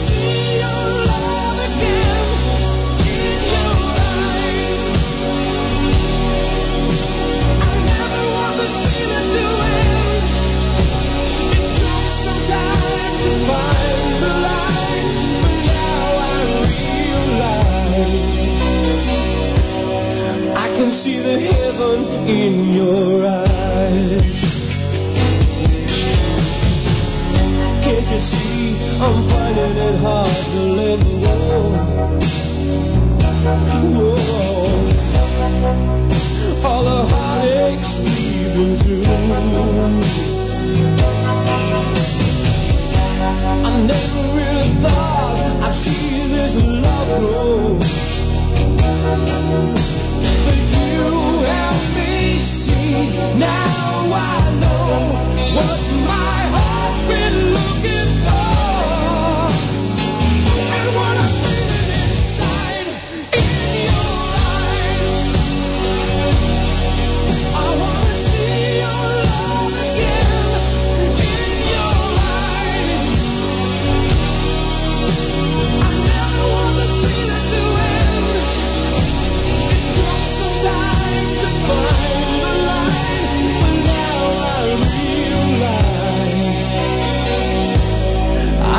see the heaven in your eyes. bueno, es el momento bajonero, el momento romanticón. Eh, sí, sí, el momento meloso de la película. Eh, porque bueno, también la película todo el tiempo Tom Cruise la está poniendo con Kenny McGillis, una de las cualidades que tiene Top Gun. ¿eh? Acá es como que 50% aviones, 50% momento romántico. Y sí, en toda historia siempre está la, la- en, toda historia siempre está la parte del amor, ¿no? Es inevitable. Sí, sí, pero acá es muy importante, ¿no? Es como que todo el tiempo se entremezclan es- esas escenas y... eh, bueno, qué sé yo, eh, dato para que tengan en cuenta, sobre todo vos Sebas, ¿eh? que los productores de la película y del soundtrack, Jerry Bruckheimer y el señor Don Simpson, Sí. quienes, bueno, dos de los productores más importantes de- del mundo cinematográfico, para que te des una idea, películas como La Roca, Con Air, Armagedón, Transformer, ¿no? Que qué pasa? Producen Top Gun, pero ¿qué venían de producir, Sebas? Flash Dance. Ah, claro. Eh, claro, otro de los grandes, otra de las grandes películas de los 80 con un soundtrack importante, fuerte. Así que ya venían con eh, esta cosa de películas con fuerte presencia de la música. Por eso estos productores hicieron mucho hincapié en la música, le, di- le dieron mucha bola. Imagínate, venían de Flashdance los tipos. Sí, ahora que venimos haciendo bastante seguido este segmento y uno escucha banda de sonido con más frecuencia, por lo menos en mi caso, me voy dando cuenta de que cómo está muy marcada la banda de sonido de los 80 en general, con la de los 90 y con la de ahora. Como que en los 80 se daba mucha bola, pero mucha bola a cada una de las canciones que, que sonaban, pero ponían más de las cosas que sonaban en las radios. Era, buscaba más el hit. En los 90 se me hace que ponían más del- de, la movida que habían. Si estaba de moda el grunge, me empezaban a meter toda banda de grunge, algunas conocidas y otras desconocidas. Eh, Viste, jugaban con eso. Y ahora es como que meten lo que venga. Meten lo que haya. O sea, ponen todas las bandas más raras del planeta, o sea, no buscan el hit, sino ponen lo más under que hay, eh, o el tema menos conocido de, de las bandas conocidas, o sea, es como que más rebuscado. Y son etapas que se van viviendo, eh, qué sé yo. Hoy en día la verdad el soundtrack no es muy fuerte como lo fue en otras épocas. No, no, por eso. Eh, uno ya va a la disquería y no hay una batea de soundtracks. Eh, sí, en un segundo había hasta hace unos años. Había. Sí, sí. No sé ahora porque no piso un segundo, pero en su momento sí había. Sí, sí había. Y estaba, estaba en el sonido. Vamos, vamos a escuchar otro más, eh, Larry Green en este caso. Dale, dale.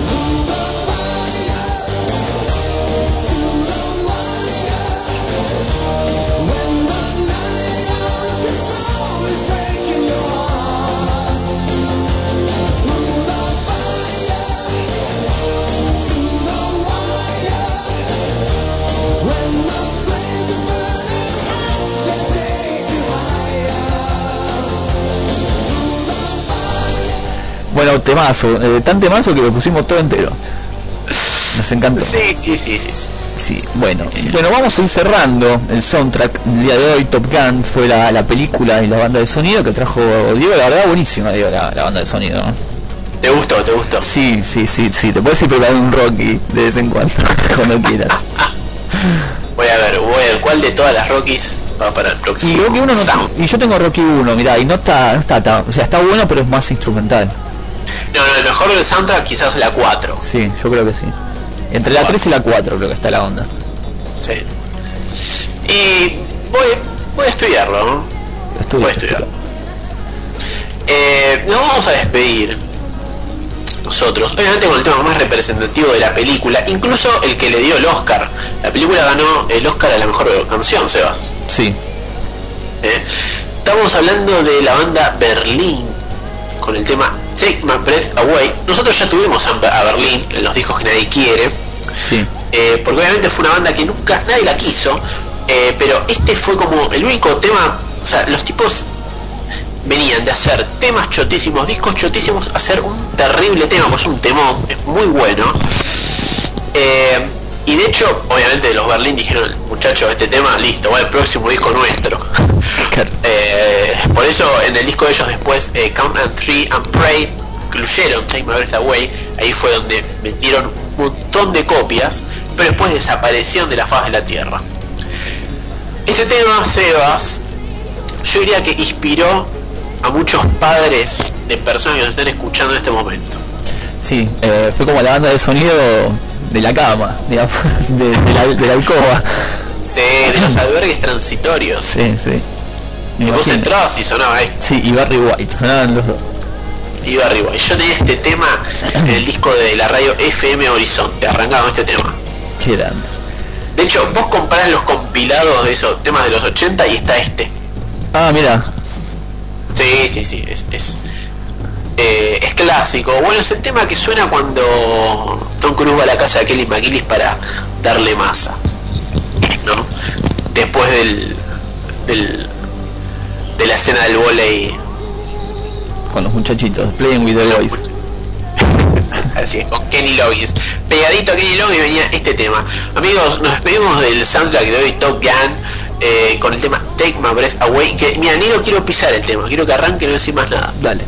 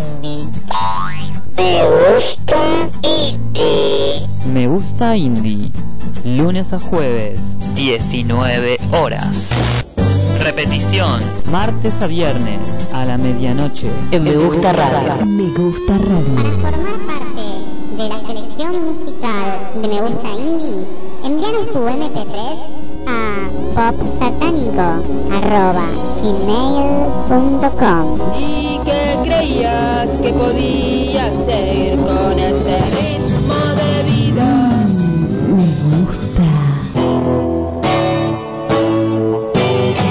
Estás escuchando Caos y Creación junto a Diego Fernández y Sebastián Rufo en Me Gusta Radio.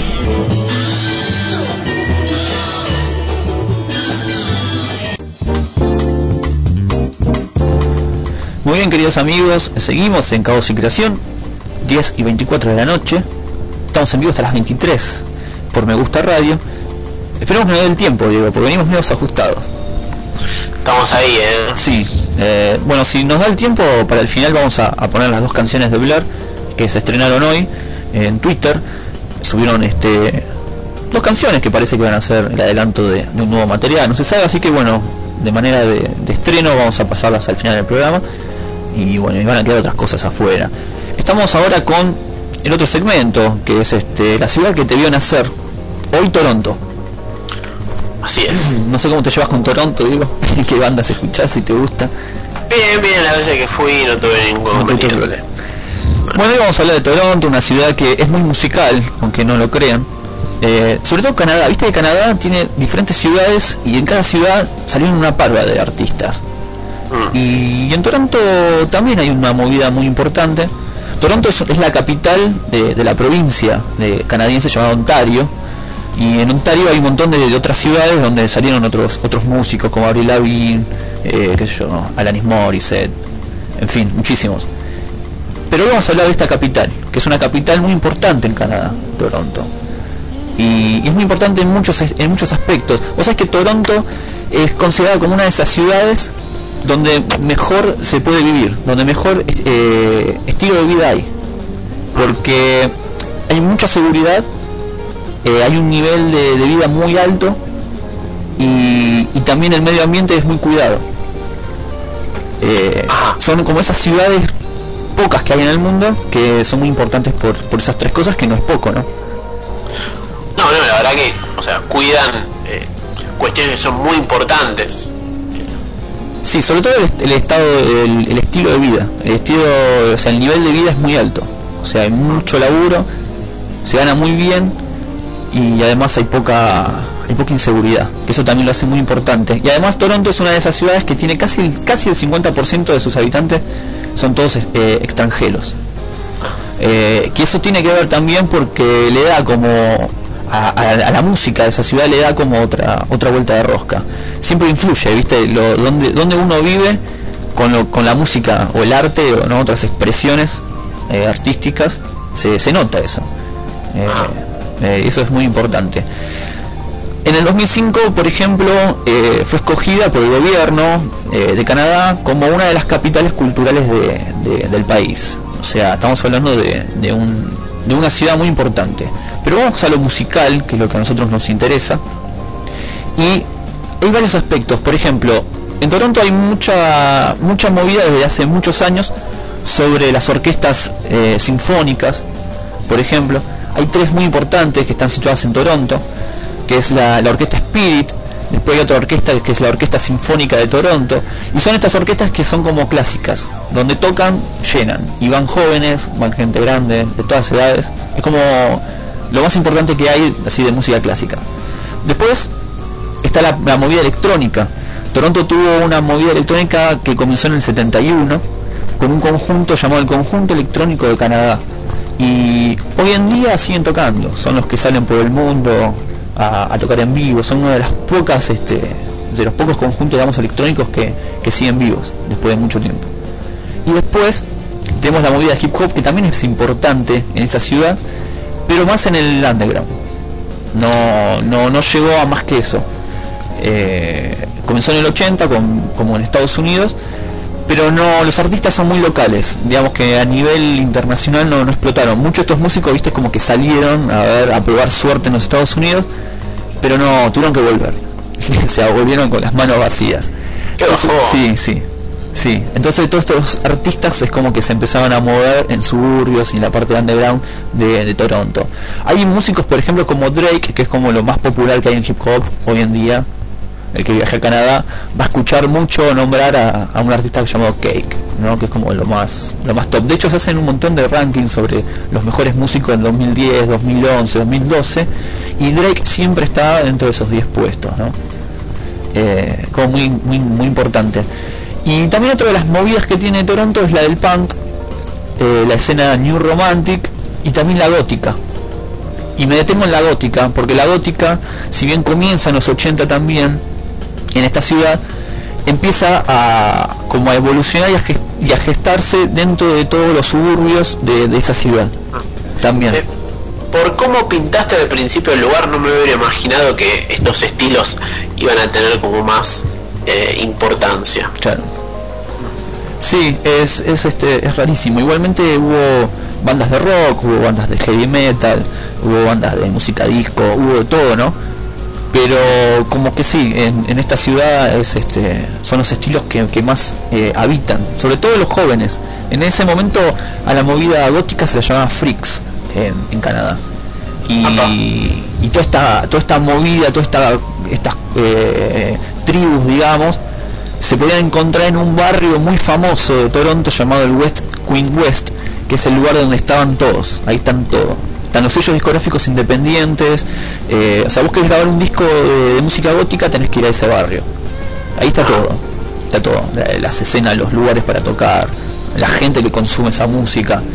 Y fue un género muy golpeado porque cuando sucede la masacre de Columbine en Estados Unidos, en Colorado, de alguna manera afectó a esta movida gótica dentro de la ciudad de Toronto.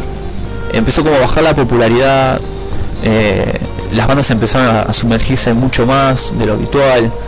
Eh, hoy en día hay una escena, pero es muy chica, digamos.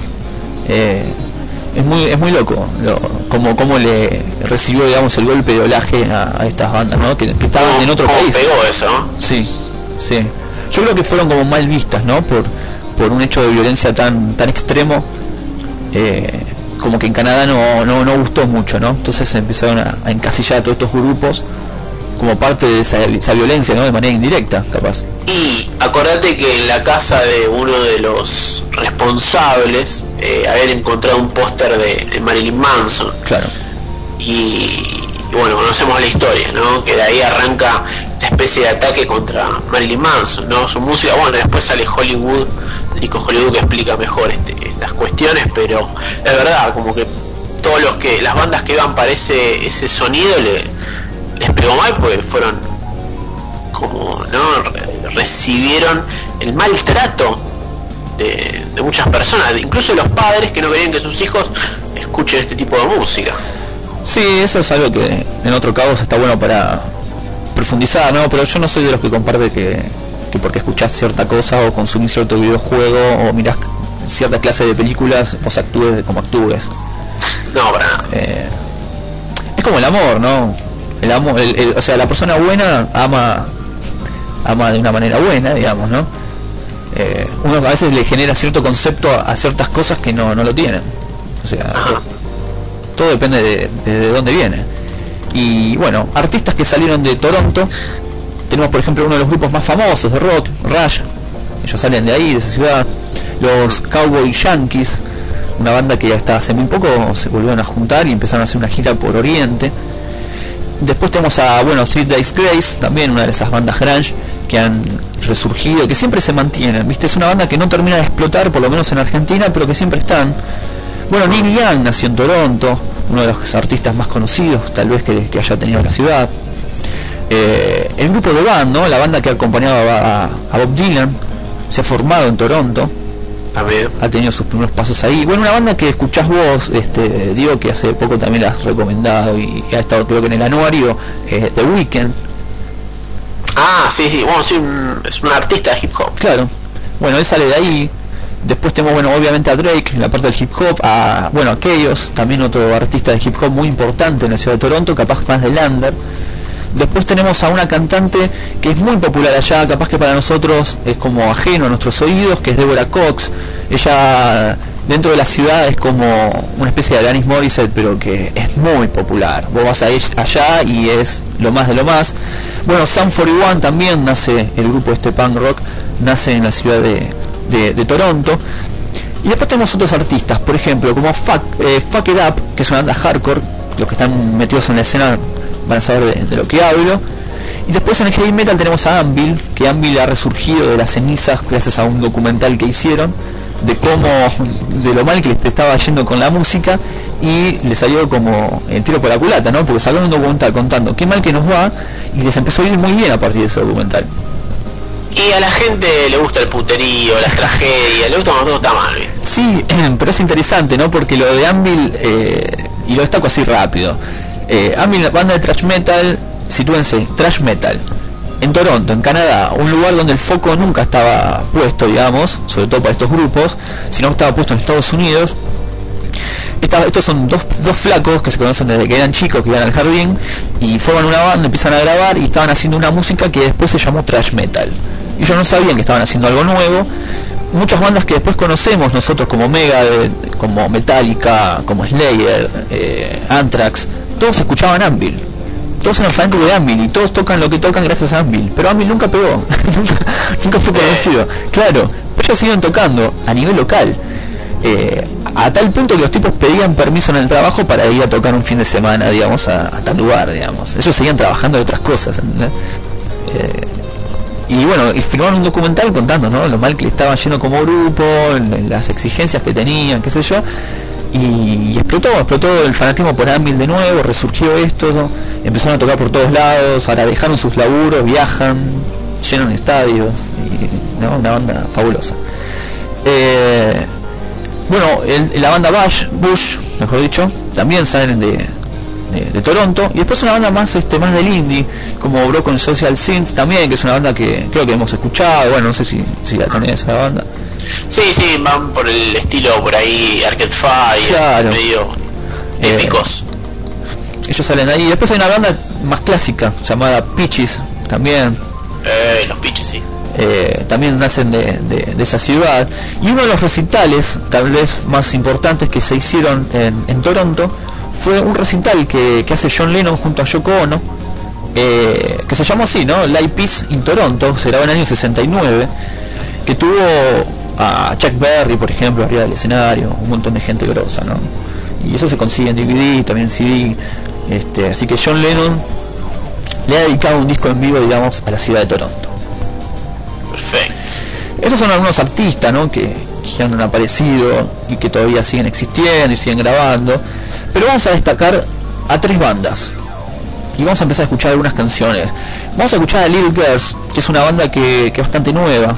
Hoy por, lo, hoy por general traje bandas nuevas. Así que si alguno está por viajar a Toronto, eh, ya sabe con qué se va a encontrar en el periódico, eh, en la parte de música y para ir a ver algo. Eh, están, por ejemplo, los Little Girls, que es una banda que nace en 2009 eh, de la mano de un, de un artista llamado Josh McIntyre, que él empieza a hacer unas, unas grabaciones en la casa. Él tenía otra banda, ¿no? Pero paralelo a eso empieza a hacer unas grabaciones en la casa y las sube a internet. Pero no quería subirlas con el nombre de su antigua banda, ni siquiera con el nombre de él, porque quería que sus amigos escucharan esta música pensando en que no era él. ¿Entendés? A ver la respuesta de la gente, sin- de, de sus amigos, sin estar influenciados, digamos, por la amistad, digamos. Entonces le puso Little Girl, pequeñas chicas, le puso a, a la banda, le inventó un nombre, y empezó a subir, y empezó a gustar, y se lo empezaron a descargar, hasta, hasta, hasta tal punto que un montón de blogs que, que importantes en, la ciudad de Toronto que tienen que ver con la música indie, como por ejemplo Gorillaz vs. Bears, que es un, sitio muy importante de allá, empezaron a hacer un montón de elogios sobre eh, Little Girls. Entonces él se lo empezó a tomar un poco más en serio. Y ahí contrata a otro integrante más para la banda y lo pone a tocar la batería. Y empiezan a sacar discos. Y el primer disco que saca fue en el 2009, llamado Concepts. Y vamos a escuchar algo de él, que se pueden conseguir algunas cosas en internet. Está buenísimo. Vamos a escuchar.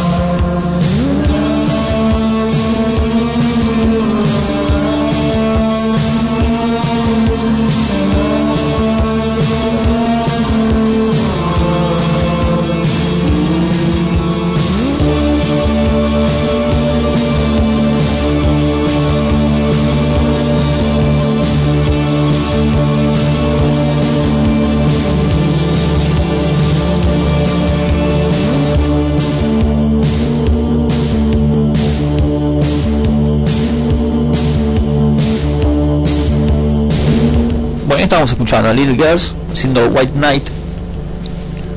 Eh, esto es el, único disco que tiene.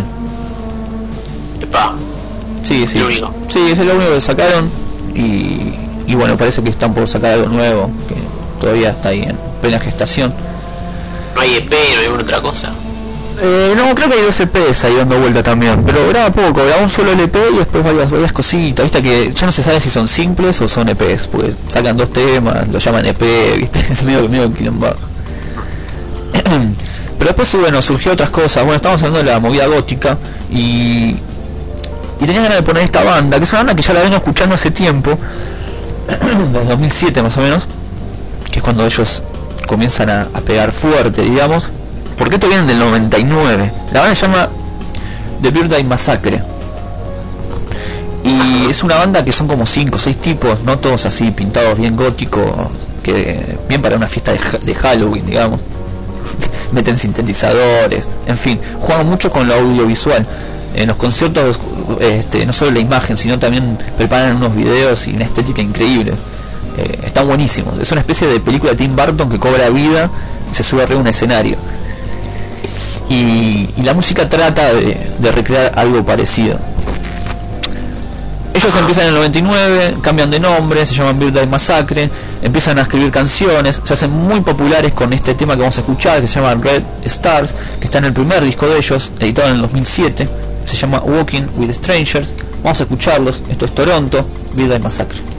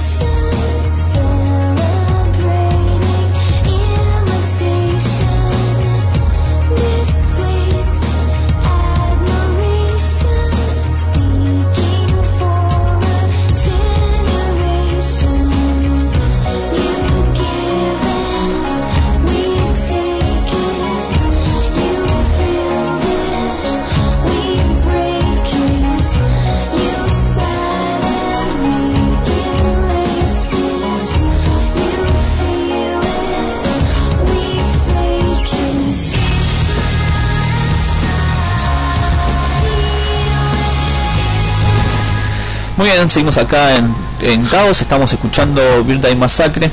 Esto es la ciudad que te vio nacer, estamos hablando de Toronto. No sé cómo venís por ahora, Diego.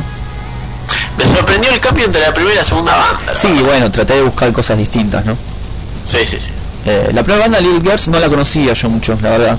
La tenía de nombre y hasta ahí, hasta por ahí nomás. Ya Birthday Massacre sí, los escuchaba más. Eh, era una banda que seguía muy de cerca. Y ahora vamos a escuchar otra. Vamos a escuchar una más, que se llama P.A.'s I Love You, Postdata Te Amo, como una canción de los Beatles.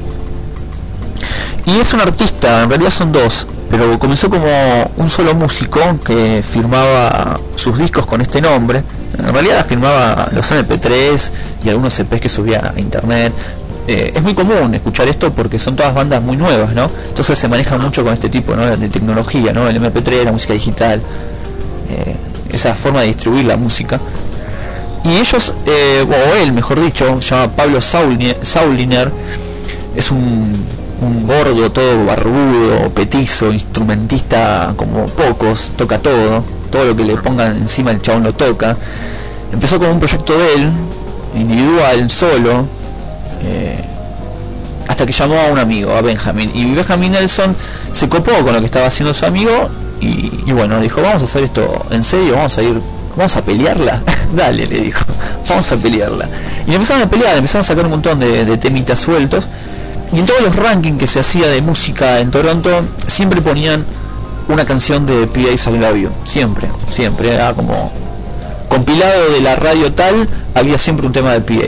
Eh, los 10 mejores temas en un blog, había un tema de P.A. You. Siempre estaba dentro. Entonces el chabón dijo, algo está pasando con nuestra música, parece que gusta, y empezaron a tocar más seguido en los pubs y empezaron a sacar un disco y grabaron un disco eh, en el 2009 y ahora en el 2012 sacó otro disco más este P.A. I Love You se llama Death Dream que acaba de salir hace muy poquito que ahora después vamos a escuchar algo y, y nada no, no hay mucho más que decir solo que están buenísimos y que tienen una locura muy particular, que los recomiendo los dos discos y todos los EP que hay dando vuelta, pues está buenísimo. Son cuatro en total el material que, que hay para conseguir de ellos. Así que bueno, vamos a escuchar una canción que es del último disco, Death Dreams. Esto se editó hace muy poco, hace una semana, semana y media. Se llama P.A. I Love la banda, y el tema justamente con el que cerramos esta ciudad que te van a hacer es Toronto, porque como gran este, canadiense le ha dedicado una canción a su ciudad, y en este caso Toronto.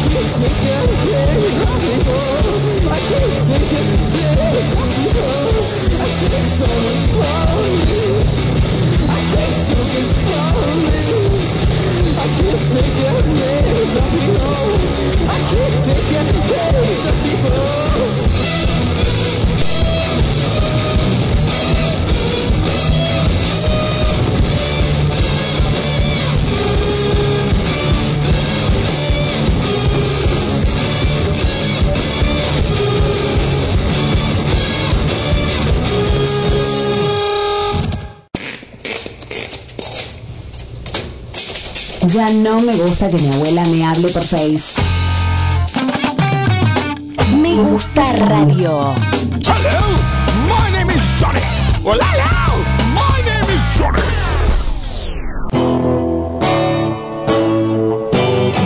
Estás escuchando Caos y Creación junto a Diego Fernández y Sebastián Rufo en Me Gusta Radio.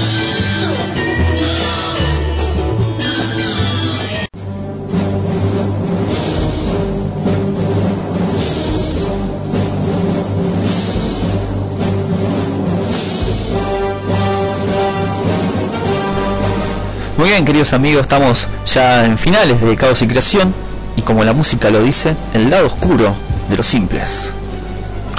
Así es, amigos. eh, siempre el segmento que viene a ser una especie de despedida ¿no? del programa. Nos despedimos con, con esta rareza hermosa, oculta, en los lados B, de esos simples que fueron muy grosos en su momento y que, bueno, tienen un compañero de ruta más oscuro, siniestro, desconocido. Sí, siempre está el lado A que es el que más suena y el lado B que no suena tanto. Viste, uno, uno como que no se acuerda tanto que hay del otro lado, ¿no? Porque el lado A el rotaba a morir. Y hoy trajimos dos cosas muy distintas. Por un lado traje Bob Dylan con un simple pedido, esto fue pedido en realidad, del cual está muy bueno. Pero el lado B es un tema que ya está en el disco. Eh, y esto está bueno, sí, claro, eh, es un ejemplo de los cuales siempre hemos dicho y hemos hablado en el programa, de que a veces los artistas eligían un tema que ya estaba en el disco, como lado B, como para darle un poco más de fuerza ¿no? y de, impulso eh, a otras canciones del álbum, ¿no? cuando ya el álbum viene un poco flojo. Eh, así que bueno, hoy es un claro ejemplo, por lo menos el de Bob Dylan. Así es, yo traje ACDC con el tema Jailbreak. Y al lado B una rareza, un instrumental que solamente sonaba en los conciertos de la banda, cuando todavía Bon Scott eh, estaba con vida. Y que después de muchos años recién apareció en discos de, de recolecciones, de, de inéditos de, Claro. de ACDC, pero que estaba, eh, estaba acá, en, en- en- en Jailbreak. eh, este tema que fue uno de los grandes primeros clásicos de ACDC. Muy bien, vamos a escuchar eh, un poquito del lado A de, de Dylan, así un toque para que sepan. El que yo traje se llama Lay, Lady Lay, que es este un disco de Dylan, en realidad es el, el corte de difusión que tuvo este álbum, llamado Nashville Skyline, que es un, un trabajo muy bonito de Dylan, salió en el 69. Dylan viaja a, a- las afueras de la ciudad buscando un aire distinto a su próximo disco y lo hace porque empieza a grabar canciones clásicas y además la voz de Dylan es otra. Mira, escuchen un poquito.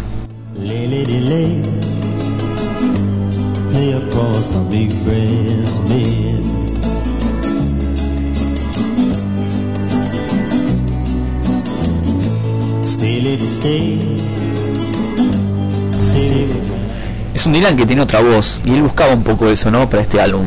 Cantar en otros tonos, con otras este, intensidades, con otros matices y lo, lo consiguió, un disco fabuloso.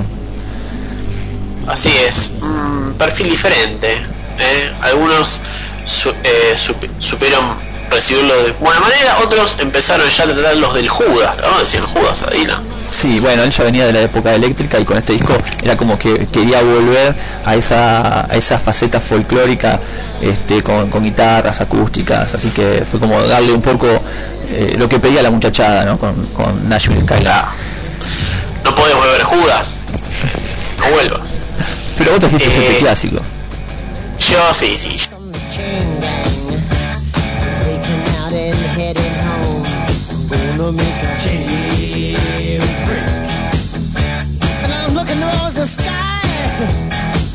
Gonna make a jailbreak.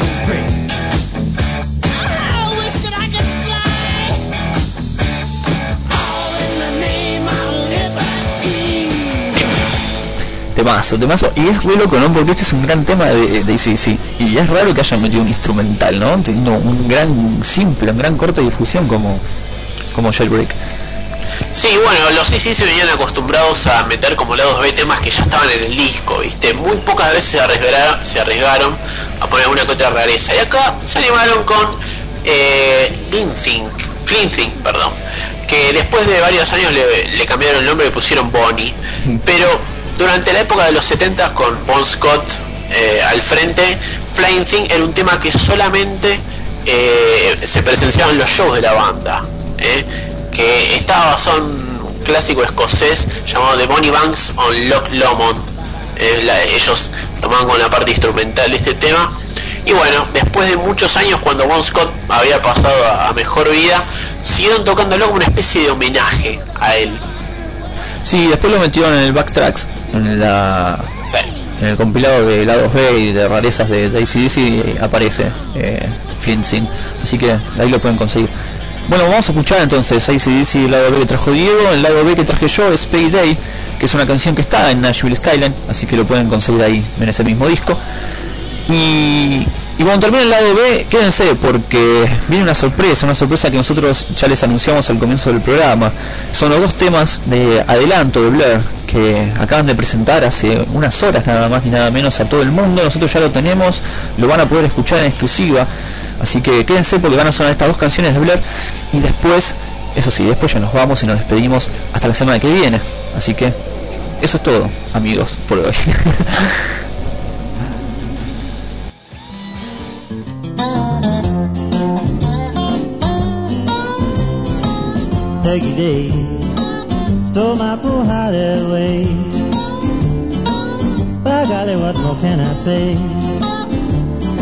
Love to spend the night with Peggy Day.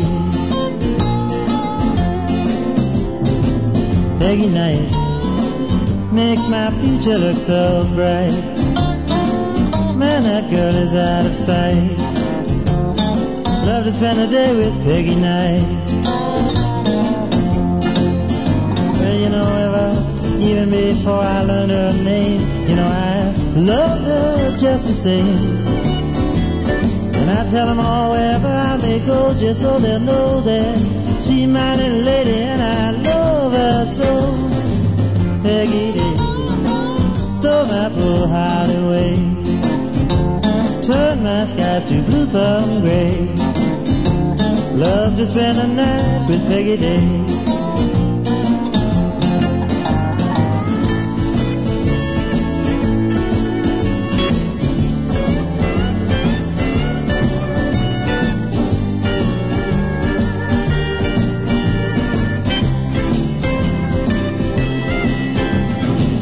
Peggy Day stole my poor heart away. By golly, what more can I say?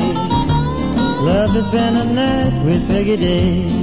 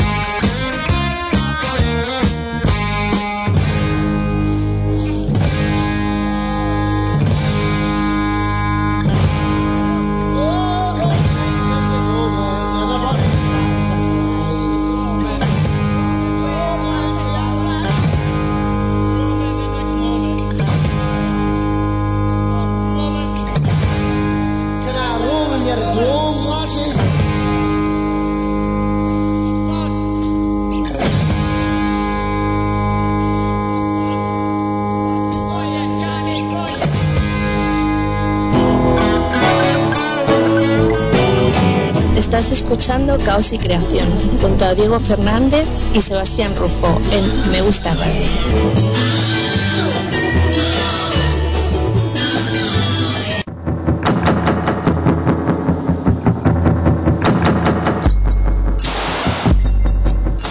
Me gusta radio.